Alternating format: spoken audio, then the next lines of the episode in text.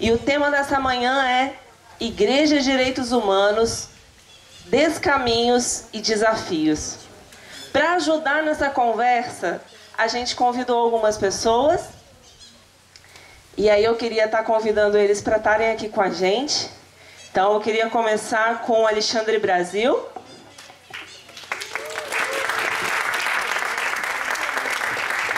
Alexandre é doutor em Sociologia pela USP, com pós-doutoramento na Universidade de Barcelona.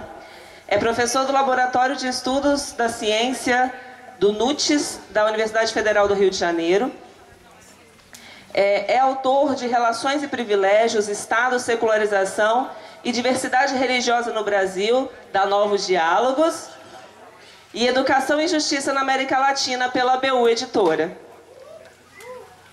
E aí eu queria convidar também para estar junto com a gente, representando o mandato do deputado Carlos Alberto Bezerra, lá do, de São Paulo, é, o nosso amigo Gedeon Alencar.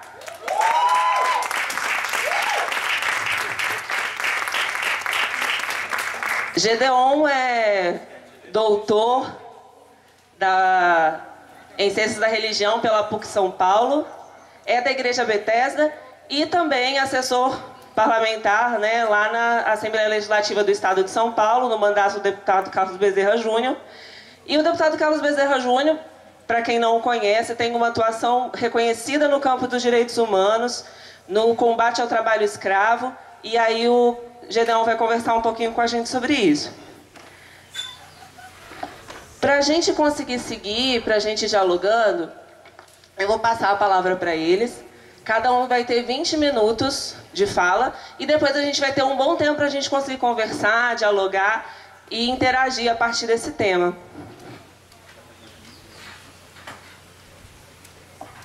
Bom dia. Bom dia, tudo bom, gente? Prazer estar aqui. É, eu posso descer? Você vai brigar comigo se eu descer? Eu não nasci para esse negócio, senão vou pular se eu morrer. Sobreviver. Bom, é... Oi, tudo bom? Obrigado aí, Flávio, obrigado, Otávio, pelo convite. Assim, acho que. Margaret Mead, né? Tem aquele cartãozinho do Fala, se a Morgana lembra, né? Que pouco, pequenos encontros, né? pequenas pessoas é, é, que fazem a mudança do mundo. Né? Não são grandes movimentos ou grandes grupos, mas as coisas do encontro, dançar junto, comer junto, rir junto, beber junto, importante, ainda bem que tem bebida aí. Mas enfim, como um desafio para a sociedade contemporânea hoje, esses espaços de parada, de encontro, de troca, de amizade. Bom, o tema é bem fácil, né? não tem muita coisa que dizer. Igreja de Direitos Humanos é o maior violador dos direitos humanos. É a igreja, vamos embora para cá, da próxima mesa. Mas ainda bem é, que a igreja não é só a igreja instituição. Se a gente for pegar a história da igreja no mundo, das igrejas, ortodoxa, católica, protestante, é um forte violador de direitos humanos. Né? Século XIX, que se fez em nome da fé, Inquisição, não foi pouca coisa. É... Só que a igreja não é só isso. A igreja também é corpo de Cristo, é Nancy na CPT, é Felipe lá no entre nós, Ronilson lá inventando a moda dele, Flávio, Pedro, Daniela, cada um, cada uma que está aqui, também é igreja. E como já escreveu o velho Bom Boaventura, e se Deus fosse um ativista de direitos humanos, muita coisa poderia acontecer. E aconteceu na história da América Latina, acontece na Palestina, acontece na África, acontece nos Estados Unidos, não muito. Mas acontece. Acontece. Sara está lá para provar. A gente conseguiu achar uma pessoa que acontece, acontece. E aí a, a, grande questão é, a partir dessa igreja que acontece, acontece muito, como nós, né, membros dessa igreja, partes desse corpo, enfrentamos, acho que é o primeiro desafio, quando a gente pensa igreja de direitos humanos, deixando muito de lado, um pouco de lado essa igreja instituição e olhando para essa igreja que está viva na rua, é como essas pessoas, ou as pessoas que têm uma experiência de militância de direitos humanos, envolvimento nos direitos humanos, elas conseguem perceber o quão defensor dos direitos humanos é a presença de grupos pentecostais na periferia dos nossos rincões, do nosso Brasil, nas nossas favelas, nas nossas áreas rurais. O quanto a gente, é, começando, um primeiro desafio que me vem à cabeça quando eu penso em direitos humanos, como na nossa prática de militância social em direitos humanos, nós que fomos, estamos sobrevivendo no meio evangélico brasileiro, que o que aparece não é muito simpático, tendo capacidade para dialogar e incluir pessoas que estão na periferia, no meio da pobreza e promovendo direitos humanos.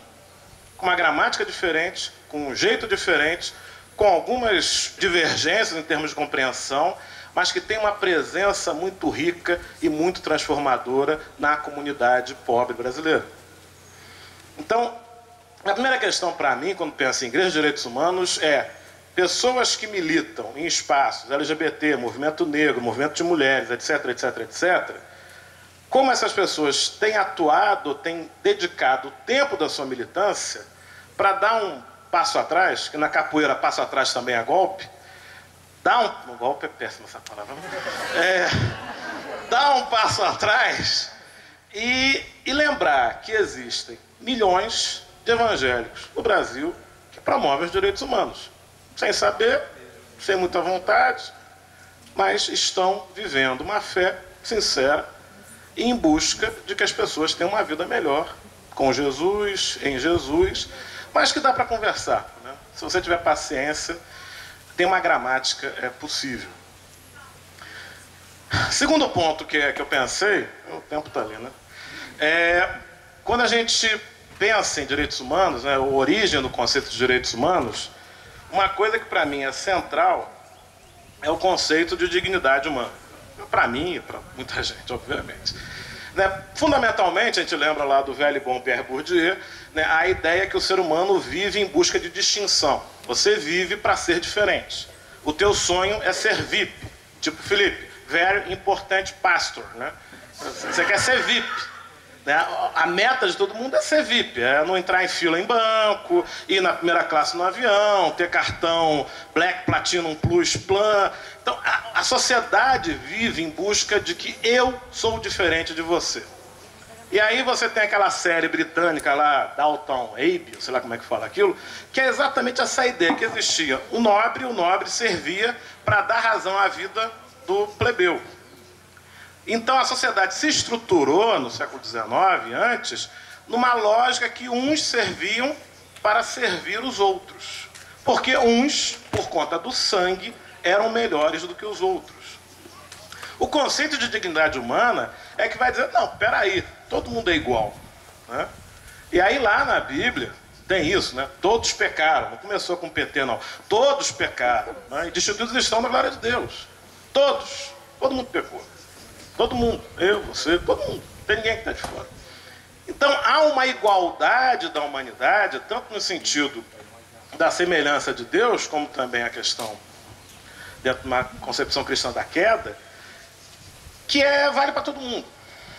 Então, a ideia da, dos direitos humanos é a ideia que vai dizer que há uma igualdade na sociedade, que há um valor nesse ser humano, que as pessoas são interessantes, são bacanas, precisam ser consideradas, precisam ter condições mínimas de sobrevivência. Porque se isso não acontece, você perde uma coisa que não tem como retornar, que não tem como estornar, que é a vida humana. Isso é bom pra caramba. Isso é um negócio que quem inventou não era bobo, não. E aí você pensa, pô, legal esse negócio de dignidade humana. Aí quando você vai olhar aí os pais da missão integral na América Latina, né, uma das linhas aí teológicas, missiológicas que seja, é quase completamente ausente a discussão sobre dignidade humana. Esse é um problema da missão integral, por exemplo. Na sua origem, na sua conformação, no seu fazer teológico, parece que eles começam ali é, converteu para frente. Para trás, é, mordomia, criação e tal, mas o foco é de um momento para frente. Então, quem não está junto nesse momento para frente, quem está para trás, não, te olha, mas não olha muito, se converter a gente olha. E aí você tem outro problema. Se todos são iguais, e se a missão é integral, por que cargas d'água eu preciso de especialistas em missão? Por que cargas d'água os eventos de missão integral, ou a parte deles com rosas exceções, parece com a reunião do Ministério do Golpista? Homem branco, meia idade. Para quê? Por quê? O Paul Fresh, na reunião do Miquel, falou: isso é, é, é, conservação do mercado de trabalho. Se eu digo todo mundo, a missão é integral, que todo mundo pode fazer missão, que são todos iguais, por que droga só eu falo e ninguém mais fala? Não precisa. Todo mundo aqui pode falar. A missão é integral, todo mundo é igual. Né? Conservação do mercado de trabalho, amém, né? Durkheim falava sobre isso há um tempinho. É... E aí o que a gente tem nesse momento atual do Brasil, pressão minha, né? você tem um governo golpista que assume de um jeito espúrio a partir de uma série de intrigas e, safadezas e muita incompetência do outro lado, obviamente. E você tem uma agenda que ela, no mínimo, ela quer voltar a pré-89. Né? Você quer ir antes das, dos direitos constitucionais da tal Constituição Cidadã. Em algumas coisas ele vai para o século XVIII, lá para o século XIX, lá para a ordem e progresso. Então, a ideia um pouco, desenvolvimentismo, modernização, você lê um negócio, ele fica com medo. Esses caras, eles foram congelados no nitrogênio, então, assim, um negócio assim, falar em desenvolvimento da Amazônia hoje, e o que, que isso implica, é um negócio muito sério. E aí eu olho isso e eu penso, legal, esses caras estão voltando né, no tempo. Aí eu penso na minha igreja lá de Brasília, aqui de Brasília, é, mas a minha igreja de Brasília não sai da década de 70, né? Quando você vê lá o conselho da igreja, 10 homens de terno preto, branco, 60 para cima, caramba. Então você tem um governo que volta no tempo e você tem uma igreja que está lá atrás ainda em muitos temas, em muitos assuntos. E aí a gente, no meio disso, tem que ou quer lutar por direitos humanos. E aí o que o que une, o que unifica, o que o que pode reunir, o que pode congregar, o que pode fazer a gente reimaginar a presença de uma igreja enquanto corpo de Cristo numa sociedade contemporânea como a nossa, eivada aí por redes sociais e companhia, a pensar nos direitos humanos. O que nos une, terceiro ponto aqui que eu anotei. Então, a ideia que para mim é é um fundamento de qualquer discussão, de qualquer reflexão, é o direito à vida. A vida é sagrada. A vida é santa. A vida é divina. Eu quero lutar pela vida das pessoas. Isso é fundamental. Sem vida não há nada. Sem vida só a morte. Morte que reproduz e tal, mas é um desejo e uma volição e uma motivação à defesa da vida. E é impressionante hoje em dia como tem gente que banaliza a vida. E acha isso legal, acha isso maneiro. É, eu trabalhava dando aula para o pessoal de medicina, aí você tinha aqueles caras, né, unidade básica de saúde, época de estágio, sou minha área de sociologia, trabalhei com sociologia da saúde muito tempo. E aí os professores de medicina dizendo, não, Aquele cara ali, ele entrou pensando que vai ser cirurgião é, do cérebro, lóbulo direito, tal. Ele tem, ele tem uma, ele fez medicina para uma coisa, né? tecnicismo hard. Mas ele, a gente vai botar ele para acompanhar uma grávida para ele ver um parto, para ver a vida nascendo. E aí tinha uns caras que o pessoal dizia: esse aí nem parto resolve mas a ideia desse valor, né, dessa realidade, da questão da maternidade, da questão da paternidade, do nascimento, da vida, de quanto isso é valioso, de quanto isso é bonito, de quanto vale a pena é lutar por isso, né? lutar por uma vida. E aí os nossos irmãos andinos, é, os povos indígenas na América Latina que começam a falar em bem viver, pessoal no Equador, na Bolívia, que repensa a sociedade a partir de uma lógica, de uma proposta que tenta romper tanto com a questão macroeconômica como a questão do lugar e da centralidade da vida e do meio ambiente como um espaço fundamental da vida humana. e no reconhecimento de um esgotamento da sociedade, das relações e dos indivíduos que a gente não sabe que isso vai parar, do jeito que vai, na direção que vai. E aí os desafios que, que né, meu quarto ponto aqui, os desafios que a gente é, que eu considero, ou para mim são importantes, se dão a partir de três enfrentamentos. Né? Primeiro, enfrentamento às desigualdades. Segundo, enfrentamento às violências. Terceiro, enfrentamento às intolerâncias. Quando eu falo em desigualdade, eu estou pensando macro, macroeconomia, desigualdade social e econômica. É, eu estou pensando toda a questão de defesa de direitos, em termos de modelo de Estado, o que a gente pensa em organização sociopolítica, é a velha máxima lá do Boaventura de democratizar a democracia, é, enfim. Você tem uma realidade no Brasil hoje, por exemplo, primeiro, a primeira vez que os brasileiros tiveram acesso a informações de imposto de renda da população brasileira não tem três anos, acho que é 2013, o dado 2014. Então, o Imposto de Renda, pela primeira vez, apresentou um quadro da renda do brasileiro. Então, 26 milhões de brasileiros declararam imposto de renda. Desses 26 milhões, 200 mil ganham 80 salários mínimos por mês. 70 mil ganham 160 salários mínimos por mês. Isso vai dar uns 150 mil reais. Esses caras que ganham 70, esses 70 mil brasileiros, eles têm isenção da renda deles no imposto de renda em torno de 60, de 45 a 65% de isenção de imposto de renda de rendimentos isentos não tributáveis. Por quê? Porque são empresários capitalistas, são a classificação que eles entram. A tributação acontece na empresa, depois o dinheiro vem para ele. Mas quando você soma tudo que ele ganha, da renda que ele arrecada por ano, o imposto de renda vai pegar imposto 40%, 50%. Militar, o imposto de renda pega 80, é, 91%. Professor, 85, 84, 88. Brasil é o lugar em que rico tem a menor tributação no mundo. No mundo. E aí a gente tem um modelo de sociedade que tributa na compra, não tributa na renda. Então, se eu ganho mil e gasto mil para viver, eu pago nos mil que eu gasto para viver. Se eu ganho 100 mil, por mais que eu gaste com mulher, dinheiro, homem, futebol, eu não vou gastar, não sei, eu não gasto, 100 mil por mês.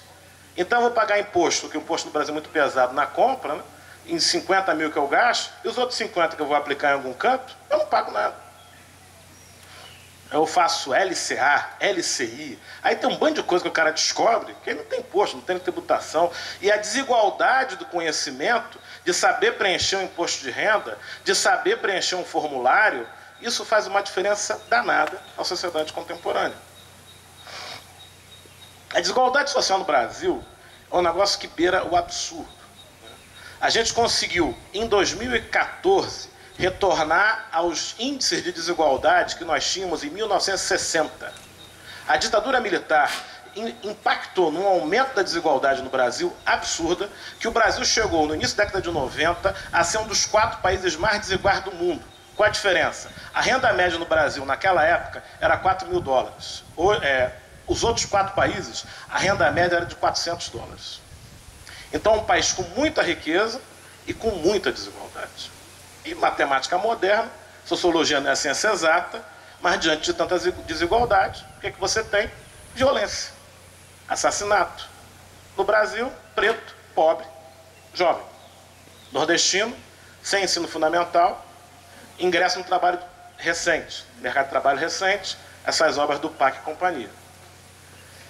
Então, o segundo ponto, é, pegando esse primeiro ponto de desigualdade, pensando numa imagem e pensando em pessoas que eu conheci, eu convivi no último ano, eu me lembro da Suzane, que é uma estudante de medicina da Bahia, que ela ficou famosa nas redes sociais com um cartazinho, o cabelo black dela, é quando a senzala faz medicina, a Casa Grande surta.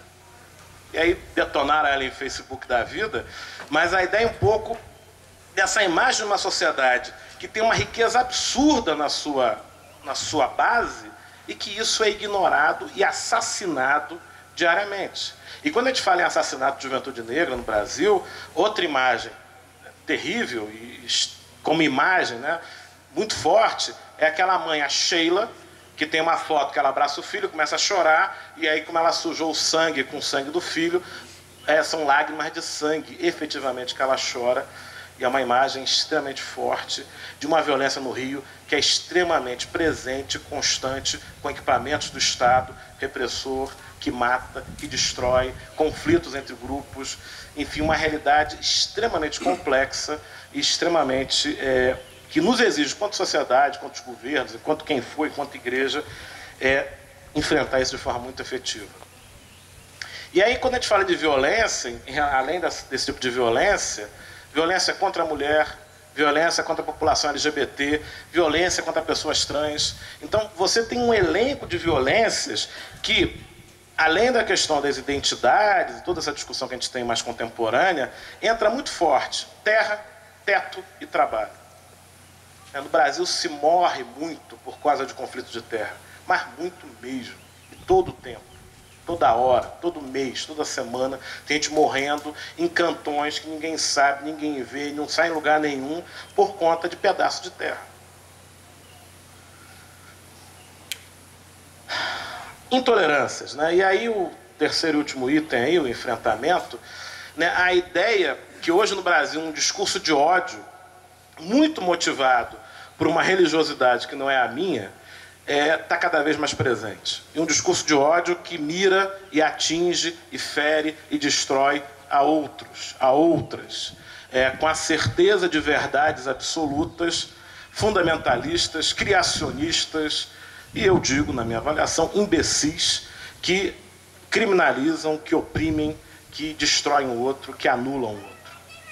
É, e aí, nesse escopo, a intolerância religiosa que acontece no Brasil hoje, que tem aumentado nos últimos. Os dados que a gente tem são de 5, 6 anos, mas qualquer índice que você vai trabalhar, que são poucos e frágeis, mas você tem um aumento é, dessa intolerância religiosa em qualquer dado que você vai olhar. E basicamente, fazendo um resumo muito rápido, né, bem rápido mesmo, é, disso, é, tem trabalhado com esses dados nos últimos seis meses, é que eu, uma coisa que eu vou dizer só evangélicos atacam todas as outras religiões, é, atacam a si próprio, enquanto as outras religiões elas têm muitos casos de intolerância entre si. Né? Então, um cara candomblé briga com outro cara de candomblé tem, um banda com um banda, católico apostólico com católico brasileiro, tem uma série de brigas internas. A diferença é que o evangélico briga com todo mundo e muito consigo também. Né? E é isso é impressionante, essa, essa, essa mobilização e distribuição da intolerância religiosa que leva a situações extremas, como é o caso, e a terceira imagem figura a pessoa que eu, que eu lembro aqui, da menina Kailane, uma menina de 12 anos, linda de morrer, simpática, gente boníssima, super, um amor de pessoa, que levou uma pedra na cabeça porque estava vestida com roupa é, ritual uma sexta-feira à noite na Penha, no Rio de Janeiro. E aí a reação de muitos, ah, não, não vamos fazer nada, não, quem fez isso é. Cara, que isso? Uma criança levou uma pedra na cabeça porque estava com uma roupa de branco. Na escola, é, tem criança que não pode usar o colar porque senão vai sofrer. Que isso? Não, uma Estela Caputo, uma professora lá da UERJ, contando uma história de um menino, que ele dizendo, não, eu sofri muito na escola porque eu era de, os caras de Umbanda. Mas agora não sofro não, não sofro mais não. Aí ela perguntou, mas por que que, que, que aconteceu? Ah, eu parei de dizer que eu era de Umbanda, eu parei de andar de calar de Umbanda, eu parei de sofrer. Que sociedade é essa que você anula o outro para o outro poder existir? Que que é isso? Na escola. Vou pegar minha cola aqui, meu tempo já acabou. Deixa eu ver como eu termino. Enfim, acho que. Acho que era basicamente isso. Assim. O que se avizinha para os próximos meses, anos, não é muito favorável. Não que estivesse bom antes, longe disso. É, exatamente em relação a trabalho, você tem toda uma proposta de flexibilização sendo desenhada que é bastante complicada. Em relação à terra, PEC 215, que também, que já era complicado antes, vai ficar muito pior. Em relação a teto, você tem toda a questão de, de parar os programas habitacionais, é, própria teto casa, né? mas própria, essa PEC do teto aí que eles estão colocando, a lógica é 2018, 2019 vai ser o caos na sociedade brasileira se isso passar. É um negócio assim, pensando em médio prazo, é muito complicado. Que você restringe o gasto num teto para quê? Qual o objetivo? Qual a lógica do governo golpista? É, a lógica é você amplia a confiança do mercado no governo e com isso o dinheiro vem. Então essa é a política econômica deles. E aí não se tem uma discussão de pensar como eu consigo melhorar a arrecadação por instrumentos econômicos e políticos, ou como eu consigo pensar formas de tributação que sejam escalonadas, ou enfim, discussões que acontecem e que ficam em disputa o tempo todo. Mas agora a lógica que entra é uma lógica que trabalha e acredita piamente, no pouco que eu tenho visto, participado, nessa lógica é, da confiança. E aí você começa na imprensa essa lógica da confiança, e aí o desenho é que com o aumento da confiança é, tudo se resolve. Mas aprovando o teto, não adianta melhorar a confiança, porque o teto está posto. E aí é, o impacto ah, agora não é tão grande, porque a arrecadação está muito baixa, mas no momento que aumenta a arrecadação, a coisa complica é, bastante. Enfim, direitos humanos é, é um desafio, né? O Júnior, deve ter alguém, ou o Júnior, alguém já falou isso antes dele. É, a ideia é que direitos humanos é um nome moderno para pecado. Né? Pecado e direitos humanos é a mesma coisa. E a ideia é que uma igreja, um corpo de Cristo, que não luta, que não enfrenta, que não combate, essas palavras de guerra são ótimas, né? é, a violação dos direitos humanos, para mim, não é uma igreja cristã. E para mim, essa, esse, esse enfrentamento à violação dos direitos humanos passa pelo enfrentamento às desigualdades sociais, pelo enfrentamento às violências e pelo enfrentamento às intolerâncias. Que Deus nos abençoe. Estamos aí, continuamos no papo. Muito obrigada, Alexandre. Vocês perceberam que já temos entre nós é, a Cíntia Ciaralo, depois eu vou apresentá-lo um pouquinho, mas eu já vou passar a palavra para o Gedeon e ele puxou minha orelha porque eu não fiz a propaganda do livro dele chamado Protestantismo Tupiniquim, que ele tem aí para vender inclusive. Então, se você tiver interesse pensar esse debate da cultura, de como se insere, de como se insere esse protestantismo, depois você fala com o Gedeon. Mas agora eu passo a palavra para ele. Bom dia, pessoal. É, como vocês viram, eu estou aqui substituindo o deputado Carlos Bezerra. E eu preciso inicialmente dizer o seguinte: ele tem muito interesse no tema, no assunto, e gostaria muito de estar aqui, até porque isso para ele é um espaço político muito interessante. Né? marcar terreno e divulgar, mas em função do, do, do, local, ele tem uma agenda hoje, 4 horas da tarde em São Paulo, a pretensão dele era até vir de manhã, fazer um bate-volta e meio dia já está voltando para São Paulo por causa da agenda dele, 4 horas da tarde. E sendo aqui nessa, nessa localização, ele não pôde vir. E aí eu fui o privilegiado de vir no lugar dele, porque quando eu vi a programação, eu tive vontade de vir, mas eu já tinha um outro compromisso de três anos atrás, que está acontecendo em São Paulo, que faz parte um pouco da minha pesquisa, e eu estava lá, e um evento que está terminando hoje. Mas hoje é sábado, né? Quinta-noite ele me ligou pedindo para eu vir no lugar dele. Bom, eu já o substituí em diferentes lugares. A, a gente se conhece há mais de 20 anos. 20 é, anos, o tempo que eu estou em São Paulo. Ele está com 16 anos de mandato, ele foi duas vezes, três vezes vereadores e duas vezes, está no segundo mandato de deputado. E eu já o substituí algumas vezes em alguns lugares, e por causa da, da nossa amizade, da nossa relação. E tem sido muito engraçado. Agora eu estou trabalhando efetivamente, né? Então agora quando eu vou, ele diz assim, eu pergunto, eu vou como acadêmico ou vou como assessor? Que em alguns lugares como assessor, por exemplo, domingo passado eu estava numa igreja batista. Então numa determinada, ou igreja pentecostal. Então numa determinada igreja como assessor, você tem lá os limites do, da assessoria e da linguagem da própria igreja, né? Como acadêmico em outros lugares, não. Eu falei, é bom, esse, é bom no reimaginar, porque eu não preciso nem um pouco me preocupar com algum tipo de purismo, de alguma coisa, né? É, e aí eu disse para ele, não, e para mim vai ser muito bom, né? Porque se for ótimo, o mérito não é meu, mas também se não, se não gostar, é azar seu que me mandou no seu lugar. Tá? Então, mas eu me sinto muito tranquilo, apesar dela não ter dito que ela disse que ia dizer que é do PSDB. Mas eu me sinto muito tranquilo, apesar dele ser tucano, porque eu até brinco que assim, no início de 80, 84, o PT nasceu em 80 e 80, acho que foi 82, algo, não, eu lembro que foi 82. 84, na primeira eleição do Lula, eu era mesário e eu, eu adulterei muito voto. Das, as velhinhas chegavam com aquelas, com aquelas... É, então o PT já faz crime eleitoral desde a época, né? Então assim, eu votei muito pelas velhinhas lá no PT. Eu fui militante do PT no primeiro momento. É. Não, é que eu quero dizer o seguinte.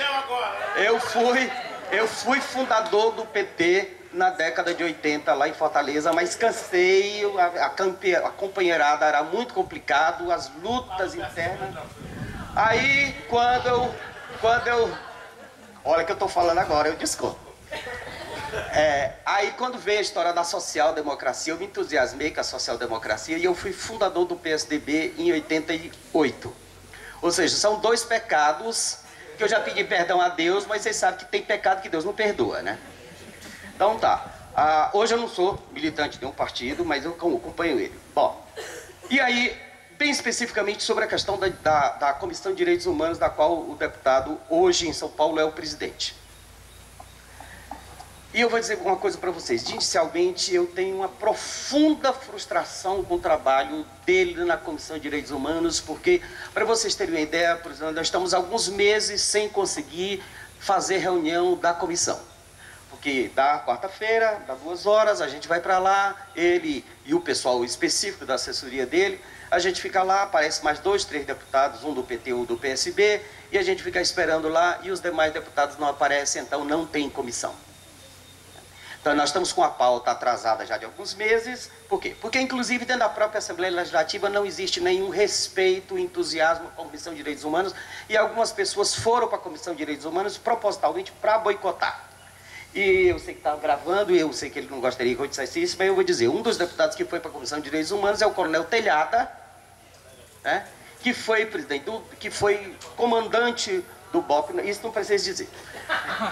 E que foi para a comissão e existe, e ele vai para a comissão para boicotar a comissão. Então, assim, pra vocês, pra, inicialmente, para você ter uma ideia assim, do trabalho absolutamente é, infrutífero que a gente tem na Comissão de Direitos Humanos em Estado de São Paulo, até porque a Assembleia Legislativa em São Paulo existe uma elite do agronegócio de São Paulo.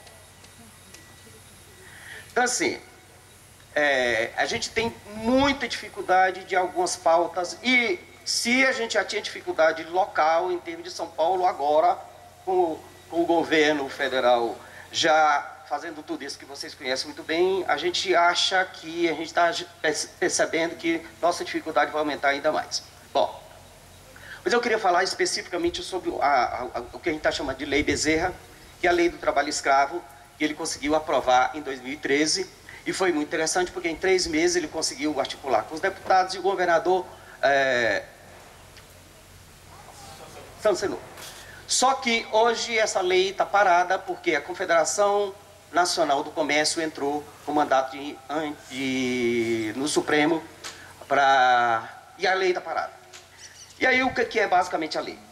Bom, o que, que é, pensando bem em São Paulo, eu não sei qual é a realidade de vocês nos outros estados, mas em São Paulo você tem muito imigrante, tem muito trabalho escravo, com a exploração do trabalho escravo de imigrante. Então é muito comum polícia, os fiscais do Ministério do Trabalho encontrarem é, salas de costura.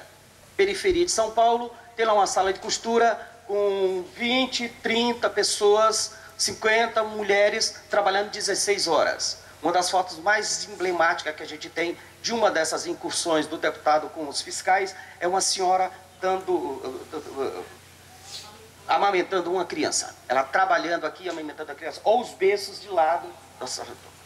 E aí chega a fiscalização, prende o gerente e objetivamente, o que, é que acontece? Nós temos agora 30, 50 pessoas desempregadas. Por quê?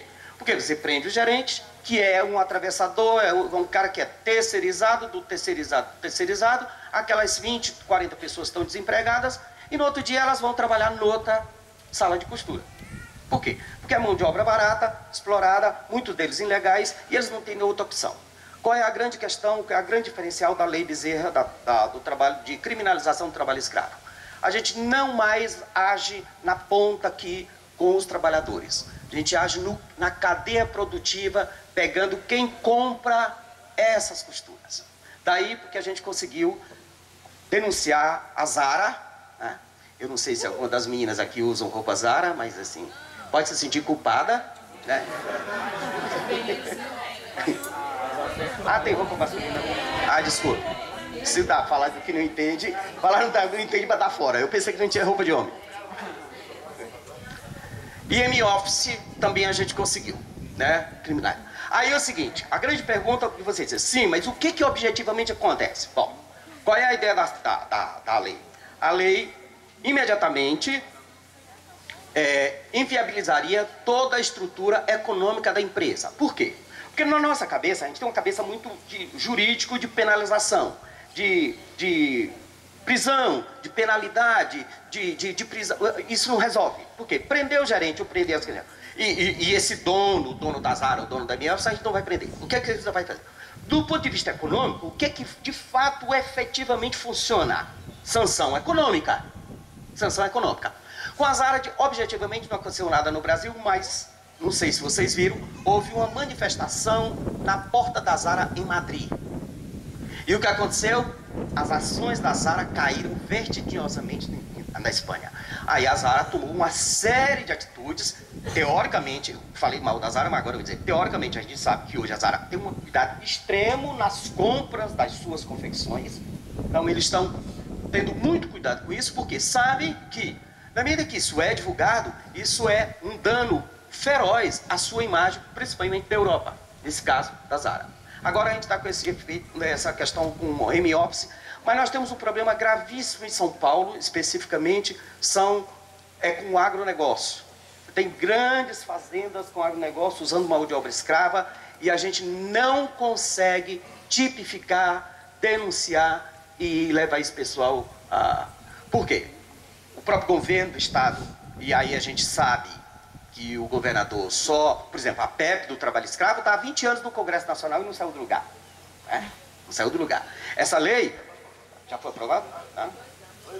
Mas, mas, é, mas a, a, lei, a lei do Bezerra, em três anos a gente conseguiu viabilizar isso. Por quê? Porque ele, logo depois da lei, ele recebeu um prêmio da ONU, ele foi para Genebra, e lá foi homenageado, e aí a gente usou essa, e aí vocês sabem que a gente tem que usar isso mesmo, né? Politicamente tem que usar isso. A gente usou isso como pressão no governador para ele sancionar a lei, e aí em poucos meses a gente conseguiu viabilizar tudo, mas, ao mesmo tempo, a lei, teoricamente, não está em funcionamento. Então, a gente tem esse problema. Então, basicamente isso, e uma das minhas funções aqui é pedir ajuda midiática para divulgar isso, para a gente fazer pressão. O, o, o, deputado tem tido muita facilidade, muita ajuda, e a gente tem ido em muitas universidades. Isso para nós é muito significativo. Que aí um, um detalhe. Ele, para quem não sabe, ele é evangélico e ele é deputado. Mas assim, ele nunca usou o nome de evangélico, nunca usou o nome de, de pastor evangélico. E onde desse a gente estava até numa manifestação lá em São Paulo, e eu encontrei o, o, coletivo das lésbicas, a manifestação do, dos imigrantes. Aí eu cheguei e encontrei o coletivo das lésbicas da PUC. E as meninas, mas não, o que você está fazendo aqui? Eu, não, estou aqui com o meu deputado. Deputado evangélico aqui? Falei, não, mas ele não é membro da Frente Parlamentar Evangélica. Que esse é um outro problema que a gente tem na Assembleia Legislativa. Nós temos diversos deputados da Assembleia evangélicos na Assembleia Legislativa em São Paulo e nós somos boicotados de forma clara, porque um dos problemas é que ele não faz parte da Frente Parlamentar Evangélica. E aí essa, essa estigmatização de deputado evangélico, de deputado pastor, de deputado não sei o quê, isso problematiza muito a nossa atuação em termos tanto dentro do universo evangélico como fora.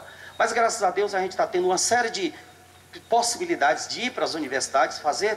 E aí, por exemplo, eu preciso lembrar aqui que o, o professor da AGV, Oscar Vilhenha, está nos ajudando muito. Ele está articulando um grupo da AGV para acompanhar esse processo no Supremo, porque porque é, tem uma série de tecnicalidades, de estruturas, e em São Paulo mesmo, o poder econômico muito forte. Então a gente é atropelado por uma série de coisas e a gente está recebendo um apoio muito grande do grupo da GV.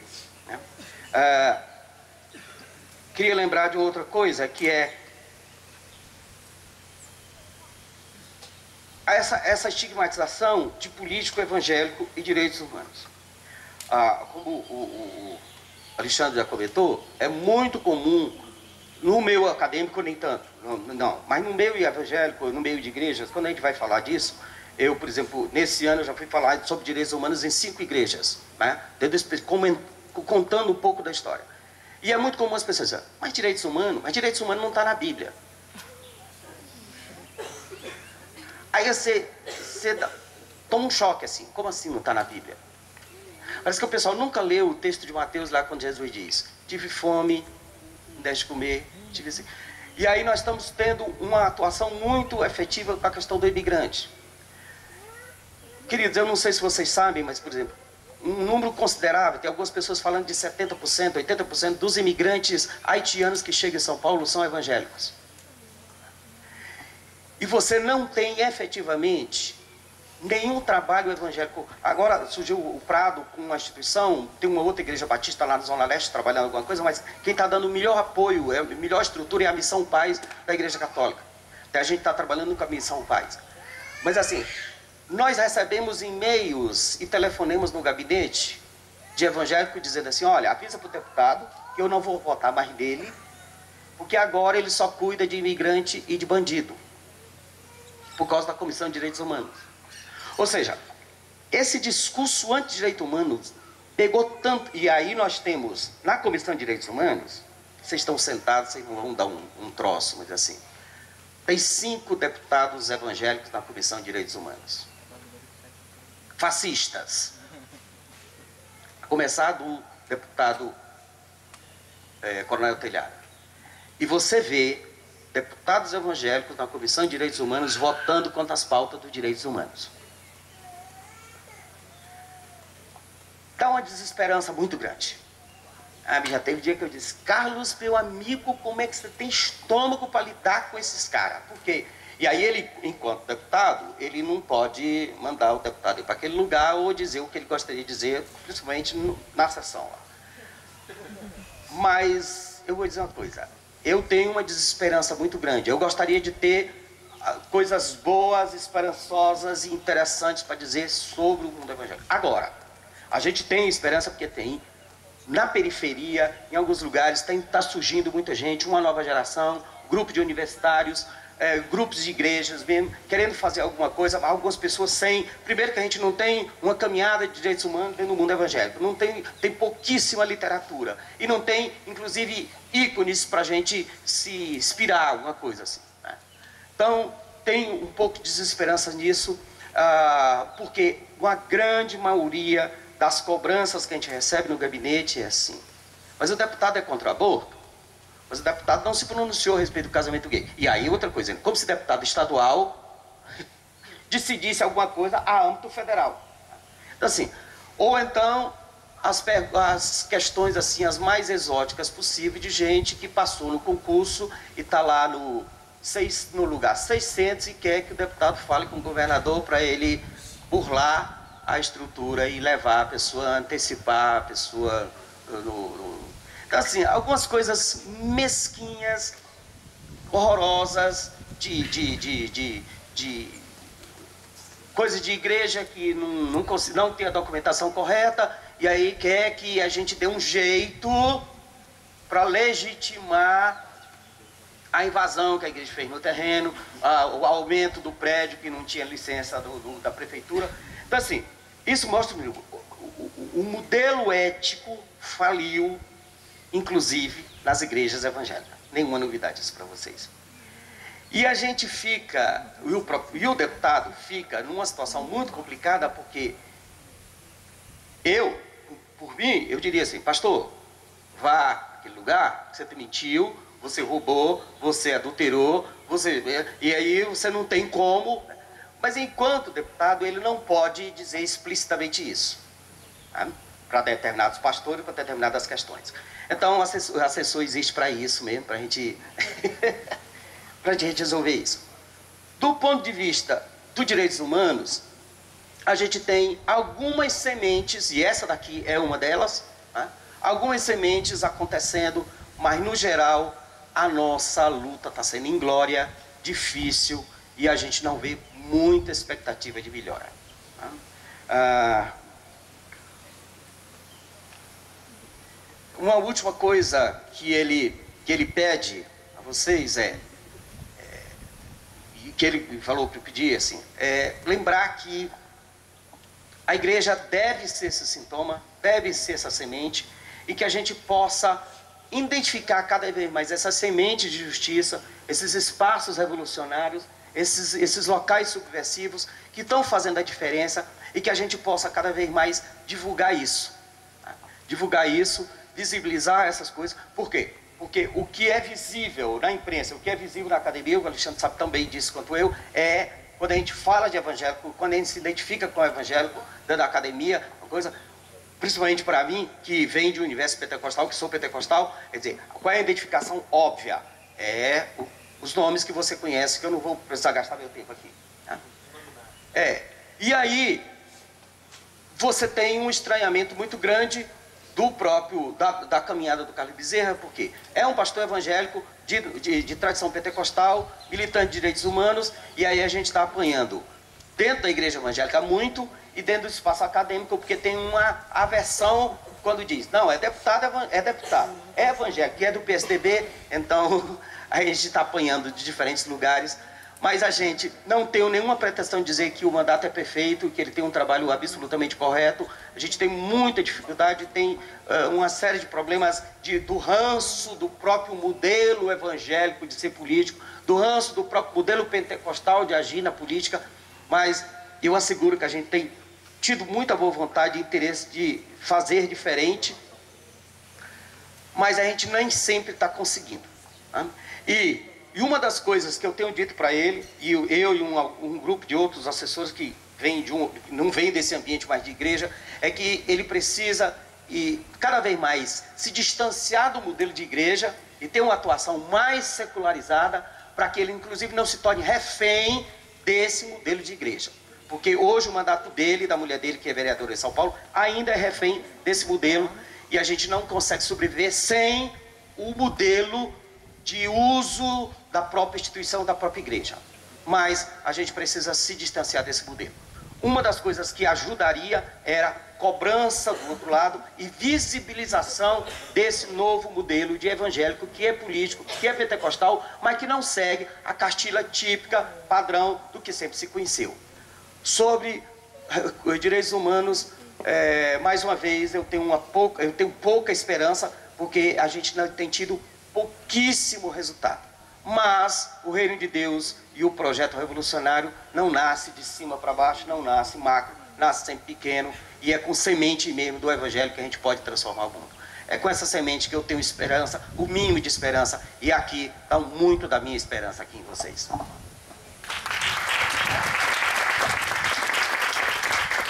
Muito obrigada, Gedeon. É, e aí, com muita alegria, né, vou apresentar um pouquinho a Cíntia para vocês.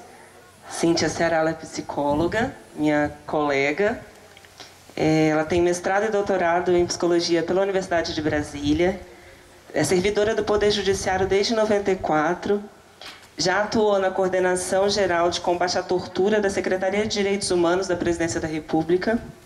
É professora do Instituto de Educação Superior de Brasília, do curso de Psicologia e tem atuado em ações de capacitação destinado a magistrados da Justiça do Trabalho e em outras instituições vinculadas aos sistemas de justiça e de educação da rede pública. Tem experiência na área de psicologia social, com ênfase de psicologia uh, de políticas públicas e psicologia jurídica, atuando principalmente nos temas de direitos humanos, adolescência, justiça, segurança pública e violência, mediação e resolução de conflitos. Foi conselheira do Conselho Federal de Psicologia por duas gestões e é atualmente né, conselheira presidente do Conselho Regional de Psicologia até a gestão deste ano. Cintia, é um grande prazer te ter aqui, muito obrigada e vamos continuar a conversa. Oi, gente. É, demorei para chegar um pouco porque eu sou desorganizada mesmo. Não vou nem botar a culpa na, no pequenininho ali, no bebê. Mas eu achei que eu conseguia chegar com uma velocidade X e eu descobri que eu precisava de um tempinho mais para chegar a tempo. Não calculei direito a minha chegada. Bem, enfim, agradecer muito essa oportunidade aqui ao Flávio, né? A pessoa tão gentil. Ao Alexandre, que cantou o nome pro, meu nome pro, pro Flávio, né? E, assim, é, é muita alegria de estar aqui nesse lugar nesse espaço, fazendo um diálogo a partir desse pertencimento comum, né? dessa, dessa comunhão, vamos dizer assim, né? de uma fé, né? seja ela diversa ou as possibilidades, enfim, que ela é vivenciada, mas existem elementos comuns. E é, agradecer muito mesmo. E eu queria falar um pouco, eu fiquei pensando, eu fui recuperando um pouco a minha conversa com o Flávio, falei assim, qual a contribuição que eu poderia trazer é, para esse lugar aqui? E eu fiquei primeiro dizendo um pouco da minha, falar um pouquinho do meu lugar, porque tem esse aí, né, essa história toda aí, mas tem a história da Cíntia que foi criada na Igreja Batista. Nunca passei na Igreja Pentecostal na minha vida, né, sempre muito é, na linha que a gente chamava é, tradicional, né, não sei se é esse o nome que dava, ainda não lembro, confesso. Depois fui para a presbiteriana, na verdade depois eu fui para o mundo, né, eu fui para o mundo porque eu ficava onde eu encontrava uma conversa melhor, assim, sabe? Então eu me identificava, falava, pô, que acho que é legal. Aí eu já tive minha fase de música, né? Gosto de cantar também. Falei, ah, aqui canta bastante, vou ficar aqui um tempo, né? Aí eu falei, não, tá demais aqui. Aí eu já ia transitando. E eu, o último lugar que eu estive foi a presbiteriana é, do Planalto, lá na, lá na Zanorte, em Brasília de tempo. Apareci lá esses dias, tinha uns 10 anos, eu acho que eu não ia. E, e eu confesso que eu não tenho realmente é, feito isso, mas eu também confesso que eu não fico é, com grande sofrimento, porque eu acho que eu vejo um pouco, embora a comunhão seja uma experiência importante, mas eu vejo um pouco da minha militância no cotidiano, a realização das coisas que eu acredito, né? Eu me sinto muito contemplada em muitas frentes de atuação que eu vou e eu vejo assim a realização de coisas que que é isso. Por isso é que temos esperança, né? Então, eu também já tive na BU, né, Aliança Bíblica Universitária, e de lá que eu conheço Alexandre, Daniele, né? Marido tá ali atrás, com a Dani também, Gil Ceará, foi lá que eu encontrei ele. Acho que eu fui na BU só para encontrar com, o Gils, né? Da gente tá aí já um cadinho de tempo. Já também passei pelo MPC, é, já fiz, já fiz evangelismo no, no, no recreio. é recreio não, clubinho, já fiz, já fiz um monte de coisa, já. Só nunca fui pentecostal, gente. Esse negócio eu nunca entendi muito essa experiência, eu sempre achei legal, assim, quem vivia e tal, mas eu nunca tive muito essa vivência. Então, assim, hoje, falando um pouco desse, desse minha historinha até aqui, primeiro dizer que, embora eu seja psicóloga, eu não reconheço a expressão psicologia cristã. Tampouco reconheço a expressão sou psicóloga cristã. Uma coisa não tem nada a ver com a outra, né? Assim, o que tem a ver o cristão é o exercício cotidiano, né? De um dogma, de uma crença, de uma possibilidade de vida na garantia do direito do outro. Né? Isso, isso é a experiência cristã. E, inclusive, porque a experiência cristã é que no exercício da minha profissão como psicóloga, eu não estou ali para fazer catequese. Eu não estou ali para formular questões advindas dos dogmas que eu possa ter ou de crenças que eu tenha. Né? O que eu tenho aqui, ouvir o sujeito e, a partir dessa escuta do sujeito, identificar que formas potentes podem ser construídas para que ele tenha uma vida com a sua cidadania garantida. Né? Então, esse é o lugar. E o princípio maior para essa cidadania é exatamente eu não levar para esse contexto do encontro, não só do encontro clínico, do tradicional que a gente conhece, mas o encontro em qualquer esfera de atuação, que eu quero falar um pouquinho disso também, da psicologia. É, mas também que ele possa é, ter essas possibilidades de compreensão. E aí, quando eu falo, e aí recuperando né, a minha conversa com o Flávio, ele fala assim, fala um pouquinho dessa história na psicologia. Então vocês vão ouvir um pouquinho de psicologia, mas talvez vocês olhem assim, parece que não é psicologia. Mas eu vou falar desse meu lugar de pertencimento, que é, na verdade, a motivação é, de eu estar aqui. É, então, assim, primeiro que a gente tem na nossa história da psicologia, e vocês devem ter ouvido muito falar dela, é, na mídia, muito por conta do tal da cura gay, né? Essa parada aí. Tem umas psicólogas meio tensas aí, fazendo umas coisas meio estranhas. e, e que a gente, enfim, tem rebatido, mas essa foi uma grande. deu até visibilidade, apareceu até na novela. Eu falei, nossa, o conselho de psicologia está muito elegante, né? Está dando até no, no, horário nobre, de alto custo, ela aparece para discutir essa tal dessa cura gay. Eu já já vou chegar nisso. Mas a psicologia, também no imaginário, ela está muito vinculada a essa ideia de que eu vou procurar um psicólogo porque eu preciso me adequar, eu preciso me adaptar. E esse lugar de adaptação, a gente até hoje paga um preço muito alto. Porque se é adaptação, significa que a gente conserva as pessoas. Né? A gente, na verdade, não promove nessas pessoas a possibilidade de transformação. Eu tenho dito que a bandeira do nosso país, Ordem e Progresso, ela me assusta muito o nome da bandeira. Né? Porque, na verdade, eu só estou aqui hoje como mulher, falando depois de dois homens, é fato, mas eu cheguei atrasado, eu vou considerar isso. falando depois de dois homens e falando com homens e mulheres nesse lugar por causa da desordem. Foi a desordem que me deu essa possibilidade, não a ordem. Não é? Isso, é, é o processo de transformação e de luta política, de conquista de direitos, que abre essas possibilidades tantas de equidade entre nós. Né? Então, só que imagina que é uma profissão que, historicamente, ela se fez para adequar as pessoas. Então, como que você leva para uma categoria que e também elitizada, né? As pessoas têm, têm psicólogo, psicóloga que fica chateado de ouvir isso. Mas o fato é que é uma profissão que, na sua história, ela se destina a um público específico, né? E uma prática clínica tradicional, tanto que quando eu falo para vocês assim, eu sou psicóloga, vocês sabem, onde é que você atende? Eu falo, não sei, não tenho a menor ideia. Né? Chega assim, onde que você atende? Eu não sei, eu não tenho esse lugar, né? Eu não sei onde que é isso. Mas por que você gera isso? Porque é como se estivesse perguntando para o médico qual é o consultório dele, né? Como se a prática da psicologia tivesse vinculado estritamente a esse lugar. É fato que é um lugar importante, é um lugar de identidade, a gente não pode abrir mão desse espaço, né? Que é esse espaço psicoterápico. Mas o fato é que quando a psicologia estava apenas indo nessa direção, ela estava produzindo um tipo de conhecimento que não era para o nosso país. Porque o nosso país, gente, é de gente pobre. O nosso país é de gente que não vai ter recurso para pagar um serviço de elite como esse.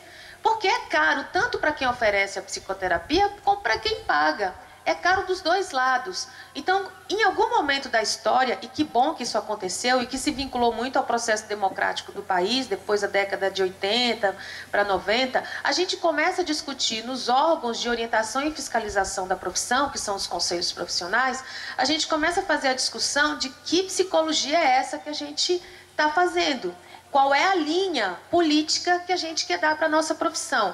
Aí tem uma galera aí que ainda acredita que esse negócio de ciência é imparcial, neutra, né? Tem povo que acredita nessas coisas. Me desculpe se você acredita. Porque eu não consigo acreditar nisso. Para mim isso é uma coisa de crença, né? Isso não é uma coisa que se comprova experimentalmente. É uma coisa que você adota ou não adota. Porque toda produção de conhecimento, gente, ela sempre se dá no contexto político. Não há produção de conhecimento isolada dos fatores que estão postos na sociedade. E quando eu falo político, eu sei que vocês, né, que estão antenados e tudo mais, a gente sabe que a gente não está falando de política numa perspectiva partidária. A gente está falando de político enquanto localização na polis, na cidade. Qual é o lugar que eu ocupo na sociedade? Então, qual é o lugar político da psicologia? Isso significa que quando te, você me diz assim, eu, o que, que você faz? Eu digo, eu sou psicóloga aquilo que você pensa sobre a minha profissão é o lugar político que a profissão ocupa. Então, quando ainda se vincula muito que a prática da psicologia está ligada a uma prática psicoterápica, significa que a gente ainda tem que avançar muito para dizer que o nosso lugar político não pode se restringir a esse espaço, porque os espaços que precisam também de apoio e de ajuda são esses espaços que não chegam nos consultórios, que não chegam nas, é, nas clínicas e tudo mais. Então, assim, a gente começa a discutir no sistema conselhos de psicologia que lugar político nós queremos ocupar. E, de uma forma inédita com relação a outros conselhos, a gente tem uma seguinte organização.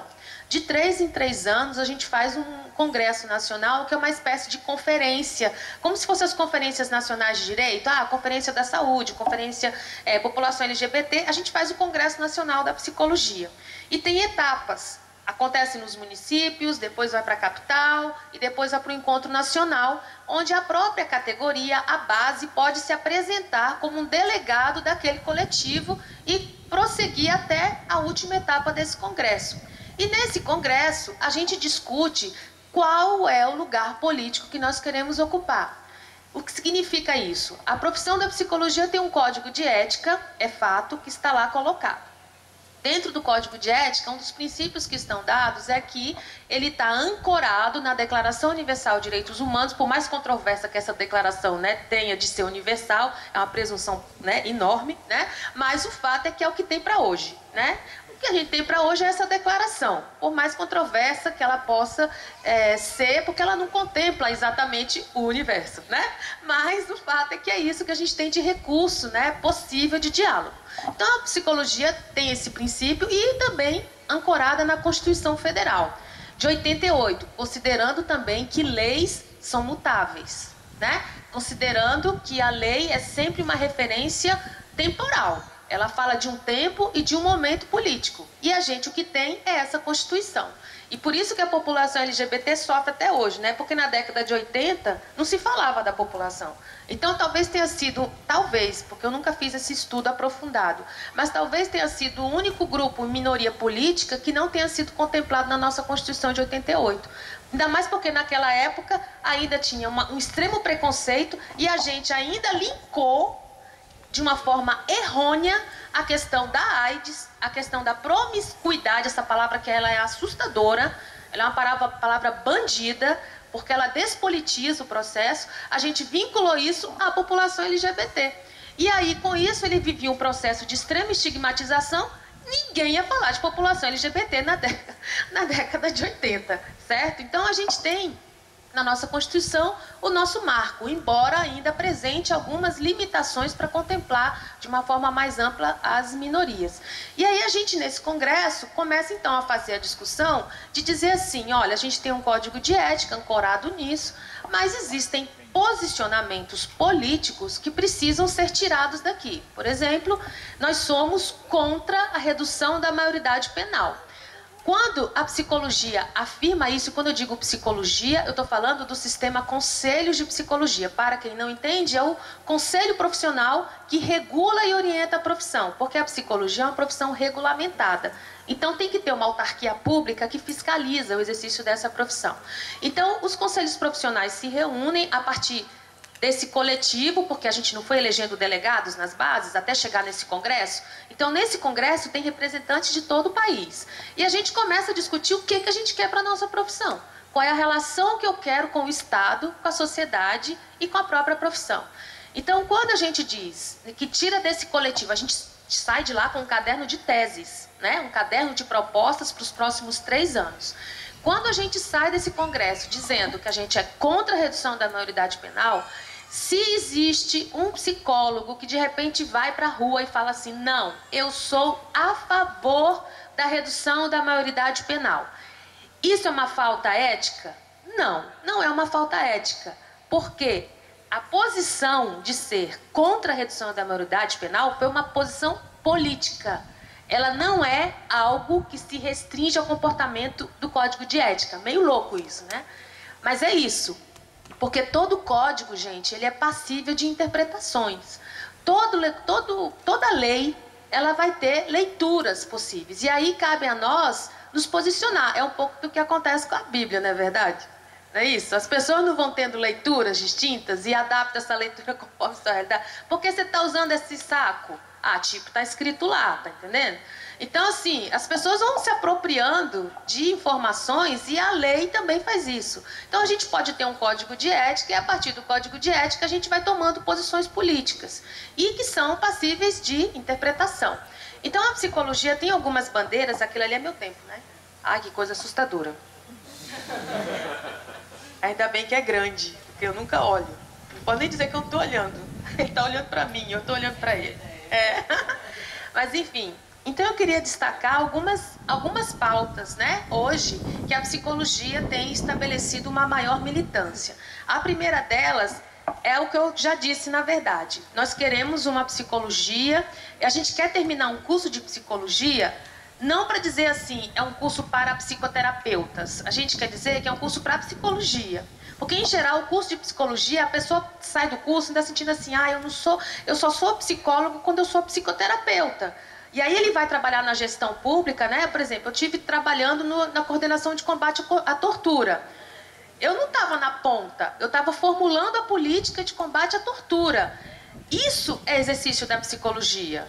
Não é só da psicologia, mas é um exercício possível, porque a partir do conhecimento né, que eu vou construindo na minha formação, essa leitura ela vai orientar e ajudar a compor uma política nacional. Então, o exercício da psicologia não tem um caráter apenas pragmático de um resultado efetivo e imediato no contato. Hoje a gente está nas políticas públicas, a gente tem a primeira política pública que a gente está, um terço da nossa categoria está na política pública. E desse um terço que está na política pública, a gente tem duas políticas públicas é, mais é, fortes, que é a da saúde e a outra que eu amo de paixão, que é a política da assistência social, né? Que é uma política linda, né? Uma política fundamental para o nosso país, que está aí correndo riscos assustadores, né? Porque as pessoas ainda acreditam nessa história de dar a vara para pescar, como se mexer com a vara de pescar fosse uma coisa que a gente aprendesse, né? Nascesse assim, é muito engraçado essas coisas, para dizer triste, né? E, e a política de assistência. Hoje a gente tem psicologia num CRAS, num CREAS, a gente tem psicologia hoje trabalhando com população em situação de rua, mas não é esse trabalho, né, que é um trabalho assim, entre aspas, assistencialista. Não, é um trabalho na perspectiva de empoderamento do sujeito. Hoje a gente, por exemplo, discute violência doméstica, que é uma pauta nossa, não na perspectiva de colocar assim, a violência doméstica é um problema de marido e mulher né? Ninguém vai meter a colher ou dizer que não é que essa mulher tem uma coisa psicológica, né? Que uma tendência para apanhar, né? Gente, é, é, tão absurdo, né? A gente começar a discutir violência doméstica atendendo casais querendo localizar uma semente desta violência doméstica na configuração psicológica das pessoas. Psicológica no sentido mais tradicional do termo, né? Porque psicológica a gente pode ampliar esse conceito. Mas pensando que é uma sementinha. Então, a gente não faz o debate que a gente está discutindo, na verdade, é uma violência de gênero, gente. Mulher apanha porque é mulher, ela não apanha porque ela sorriu, ela não apanha porque ela xingou. Não, ela apanha porque tem uma autorização social para ela apanhar. Né? Não é isso? A gente fala assim, quando o homem tá com a pedra no, no bichinho, fala assim, ai, que coisa horrível, mas é homem, né? Ah, sai dessa, Brasil, né? Não tem essa história, né, de porque ele é, é homem. Como é isso? Então, quando ele bate, todo mundo fica escandalizado, mas é uma coisa esperada. E se ela é esperada, então ela está sendo autorizada socialmente. Então a psicologia hoje tem feito esse debate, essa discussão da questão de gênero. A outra coisa, a luta antimanicomial, que é uma pauta que nos é muito cara. A psicologia tem um protagonismo também nesse processo e que hoje a gente tem um, ai. E que hoje a gente tem um problema a gente tem um problema sério com as comunidades terapêuticas, né? Que as pessoas têm argumentado que ah, o Estado não faz nada. Gente, mas não pode ser desse jeito, né? Já que o Estado não pode fazer nada, eu fico me perguntando se a galera hoje que é lobista para ficar passando recurso público para a comunidade, porque a comunidade terapêutica, se ela quiser fazer o seu trabalho, que ela faça mas não usar o meu imposto para fazer isso, para ficar catequizando gente nesses espaços. Porque eu quero ver se tiver comunidade terapêutica do candomblé, se a bancada religiosa vai topar repasse do imposto para o candomblé, né? Eu quero ver se isso vai acontecer. Então, assim, é muito fácil, né? A gente ficar nessa, numa coisinha, não né, no maniqueísmo assustador. Então a gente hoje tem uma luta com relação ao retorno do recurso público para os equipamentos de, de saúde. Ai, meu pai, a, eu tenho que falar mais. Ai! A, vou falar do racismo também, que é importante, né? Uma pauta fundamental. Eu vou, eu vou roubar um minutinho só, vai. Deixa eu ser subversiva só um pouquinho mais do que eu já sou. 18 de 2002 é uma resolução que em 2002 a psicologia tem e que nos cursos de psicologia a gente tem dificuldade porque nem os professores conhecem. É uma resolução que combate o racismo. Gente, não dá conta do, do sujeito chegar numa escuta para o profissional, o profissional achar que o racismo que ele sente é uma questão persecutória ou um problema de autoimagem. Por favor, onde é que você vive? Né? Olha para o nosso mundo A nossa estrutura é uma estrutura efetivamente racista. Ela é organizada em cima do racismo. E racismo não é assim o convívio. Não é assim, não, tipo, eu beijo, né, eu, eu saio com a pessoa. Não, o racismo é você chegar numa sala de aula, encontrar só pessoas negras e você achar que não é sua sala. Isso é racismo.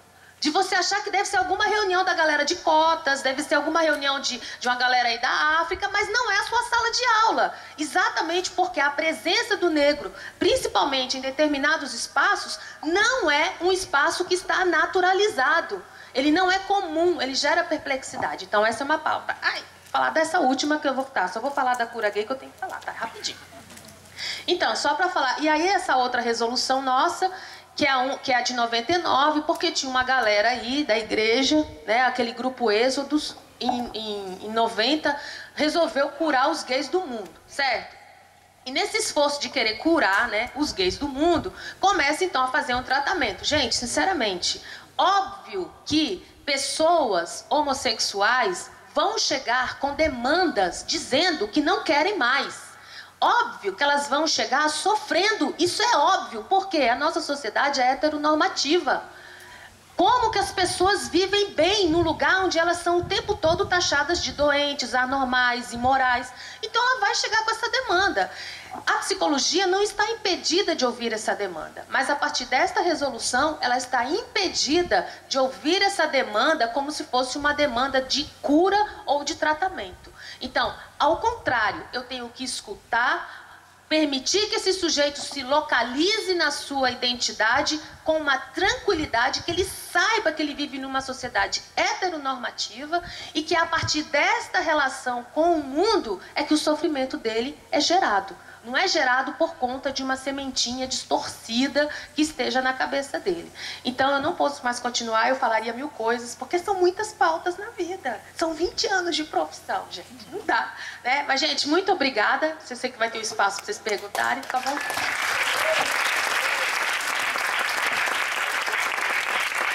Muito obrigada, Cíntia. É, Alexandre também, Gedeon. A gente vai ter um tempinho para a gente conversar. É... Só que a gente de fato não tem muito tempo para fazer isso.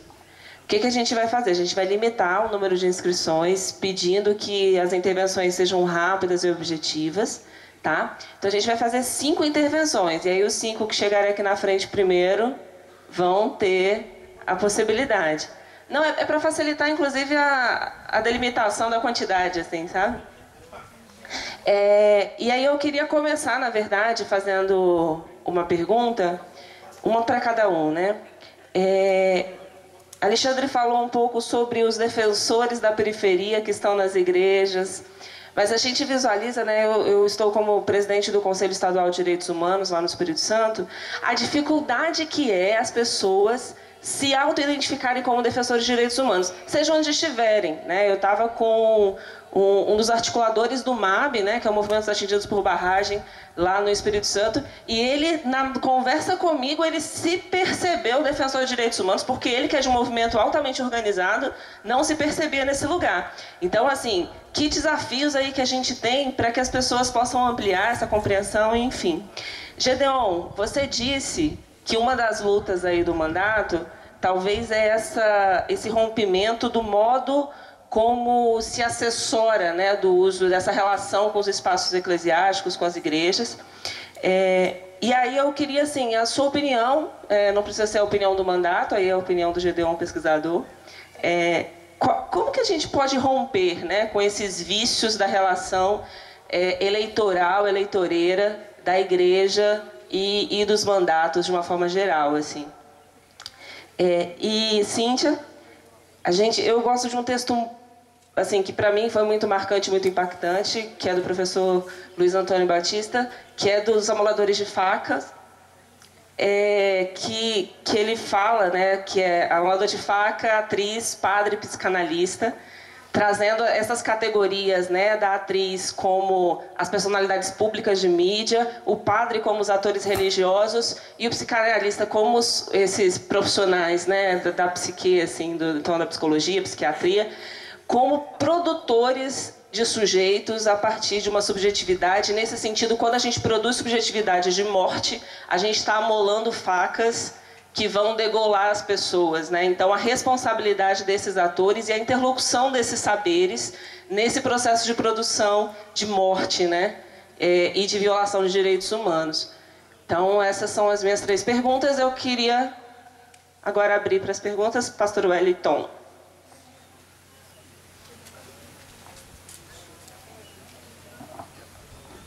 Primeiramente, fora Temer. Bom dia a todos e todas dizer, Cíntia, que bom lhe ouvir e que maravilha pela lucidez. Mas, é, Gideon, é, telhada, salvo engano, é do PSDB. É, mas é. Torturador, assassino, apoiado absolutamente por Geraldo Alckmin, Bezerra Júnior, gente boa, conheço, a esposa dele é vereadora. E é interessante quando a gente coloca a coisa com a sutileza que fica legal, porque se fosse outro ambiente a gente vaiava, né? Ele é deputado, a mulher é vereadora, daqui a pouco o filho é, é líder comunitário, e daqui a pouco ele vira federal, a esposa estadual, o sobrinho vereador, daqui a pouco ele vira governador, a cunhada e tal. A minha pergunta é, é um profeta em tese, como você, na sua geração, foi até aqui, tornar, sendo sectarista mesmo, é que eu queria entender, é, tornar-se assessor de um deputado, por melhor que seja, do PSDB, que tem uma pauta neoliberal, é a cooptação do profeta?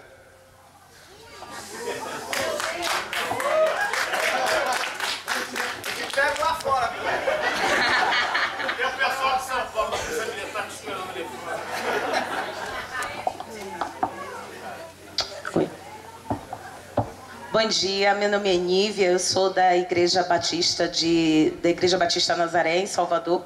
Sou também membro da diretoria da Aliança de Batistas. É, Alexandre, a sua fala, assim, primeiro dizer assim que você faz um, um, um encadeamento que foi assim sensacional, né? Em pouco tempo realmente você trouxe muita coisa, né? É, agradecer também a fala do, do, do, dos demais, da Cíntia, do Gideon, mas assim da gente pensar é, não, não é necessariamente um questionamento, mas para a gente pensar a partir do que você coloca direitos, direitos humanos, pensando na dignidade, dignidade humana e direito à vida. E dentro desse contexto de dignidade humana e direito à vida, a gente pensar nas pretas que morrem em função do aborto, né? Como a gente levar a pauta, como a gente pensar a pauta do aborto seguro porque as mulheres negras vão morrer três vezes mais em função do aborto que as mulheres brancas. Né? A, a, a Sarah Thompson, no, nos, dois, nos dois colóquios de fé comprometida e de, de feminismo, ela fez uma, uma vivência conosco né, de pensar aquela morte de, de, de, de a, a, a morte de Jesus Cristo e Jesus ali três horas na crucificado para até combinar com, com a sua morte né? E a gente permite, quando a gente se nega a discutir o aborto, sobretudo das mulheres pretas, a gente está dizendo que tem um corpo que merece ficar ali e sangrar até morrer. Né? Seja em função do, do, do, do, do, do tipo de, de, de medicamento, de, de, de, do que é utilizado para essa prática e porque também assim a gente se nega também a reconhecer que as pretas africanas arrancadas para aqui né, já praticavam aborto como resistência né? Porque se você não tem dignidade nenhuma, se você não se oferece o quê para aquele que está vindo de dentro de você? Então, tinha mais. Um bom dia para todo mundo. Sou Pedro do Rio de Janeiro. Eu queria colocar uma questão é, para os três, pensando na pluralidade de visões sobre direitos humanos. No início da fala do Alexandre, ele mencionou, mencionou algumas vezes o Boaventura, né, que fala de direitos humanos em perspectiva hegemônica, em perspectiva contra-hegemônica, enfim, tem muitas. É uma questão de disputa, né?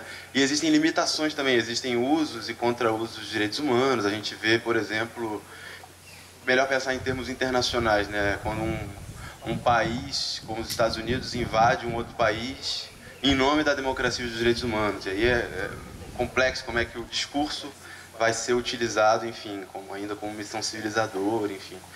Mas aí eu queria perguntar para vocês que estão em espaços institucionais, como é que é lidar com justamente é, reivindicações tão, tão complexas e tão muitas vezes autônomas, independentes das ruas, enfim, de movimentos como foram mencionados periféricos, e ver isso tudo é, sendo manejado, administrado de uma maneira muito mais colada a uma visão hegemônica do que, enfim, queria entender um pouco ou colocar isso para nós aqui.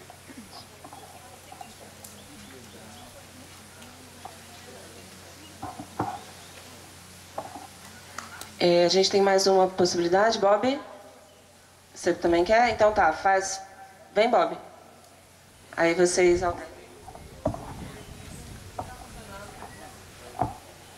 Bom dia, eu sou o Vitor, é, sou daqui de Brasília. Minha pergunta vai para a Cíntia.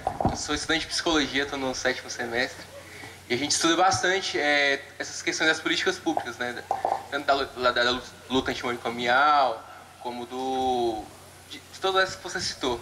A minha pergunta vai justamente para essa luta antimanicomial. É, a gente estuda bastante que, que esse, o modelo psiquiátrico, do hospital psiquiátrico, ele é um modelo que ele não, não visa é, o resgate do ser humano que há dentro daquele, daquele, daquele interno, né? E o, o papel do psicólogo é justamente isso, né? Fazer com que o, o, o interno ele seja ressocializado, ele tenha aquela a, a capacidade de estar em, em, comunidade, né? Ele foi retirado da comunidade justamente para que ele é, sofresse um processo terapêutico, é, sofresse não, passasse por um processo terapêutico, é, sofrer, porque o modelo, o modelo do hospital psiquiátrico é bem sofrimento mesmo. Mas a, a ideologia seria essa, que ele entrasse numa instituição para que ele saísse de lá e fosse ressocializado, entendeu? Que ele tivesse essa oportunidade. Por que que... E a gente sabe que as políticas públicas hoje são... É, é o CRAS, os CREAS, o, o CAPS-AD, entendeu? E, e, e, são muito mais efetivas do que esse, esse, do que esse modelo psiquiátrico. Por que, que esse modelo ele, ele, ele, ele, ele prevalece? Por que, que ele ainda existe? Por que, que, que, que não foi é, extinto ainda esse tipo de, de, de hospital psiquiátrico? É, bom dia. É, eu tenho uma pergunta para a Cíntia e para o Gideon. Cíntia, é, você, eu concordo muito com o que você falou sobre essa coisa de psicologia cristã. Inclusive, tem uma dessas psicólogas que é da minha cidade, ela faz bastante barulho lá. Né? De, eu sou de Curitiba. Exatamente. E, e, e é o seguinte: é, dentro dessa questão que você falou sobre é, homossexualidade, a gente está num ambiente de pessoas que têm um pensamento a respeito de espiritualidade e fé, existe um problema teológico sobre a concepção do que é homossexualidade.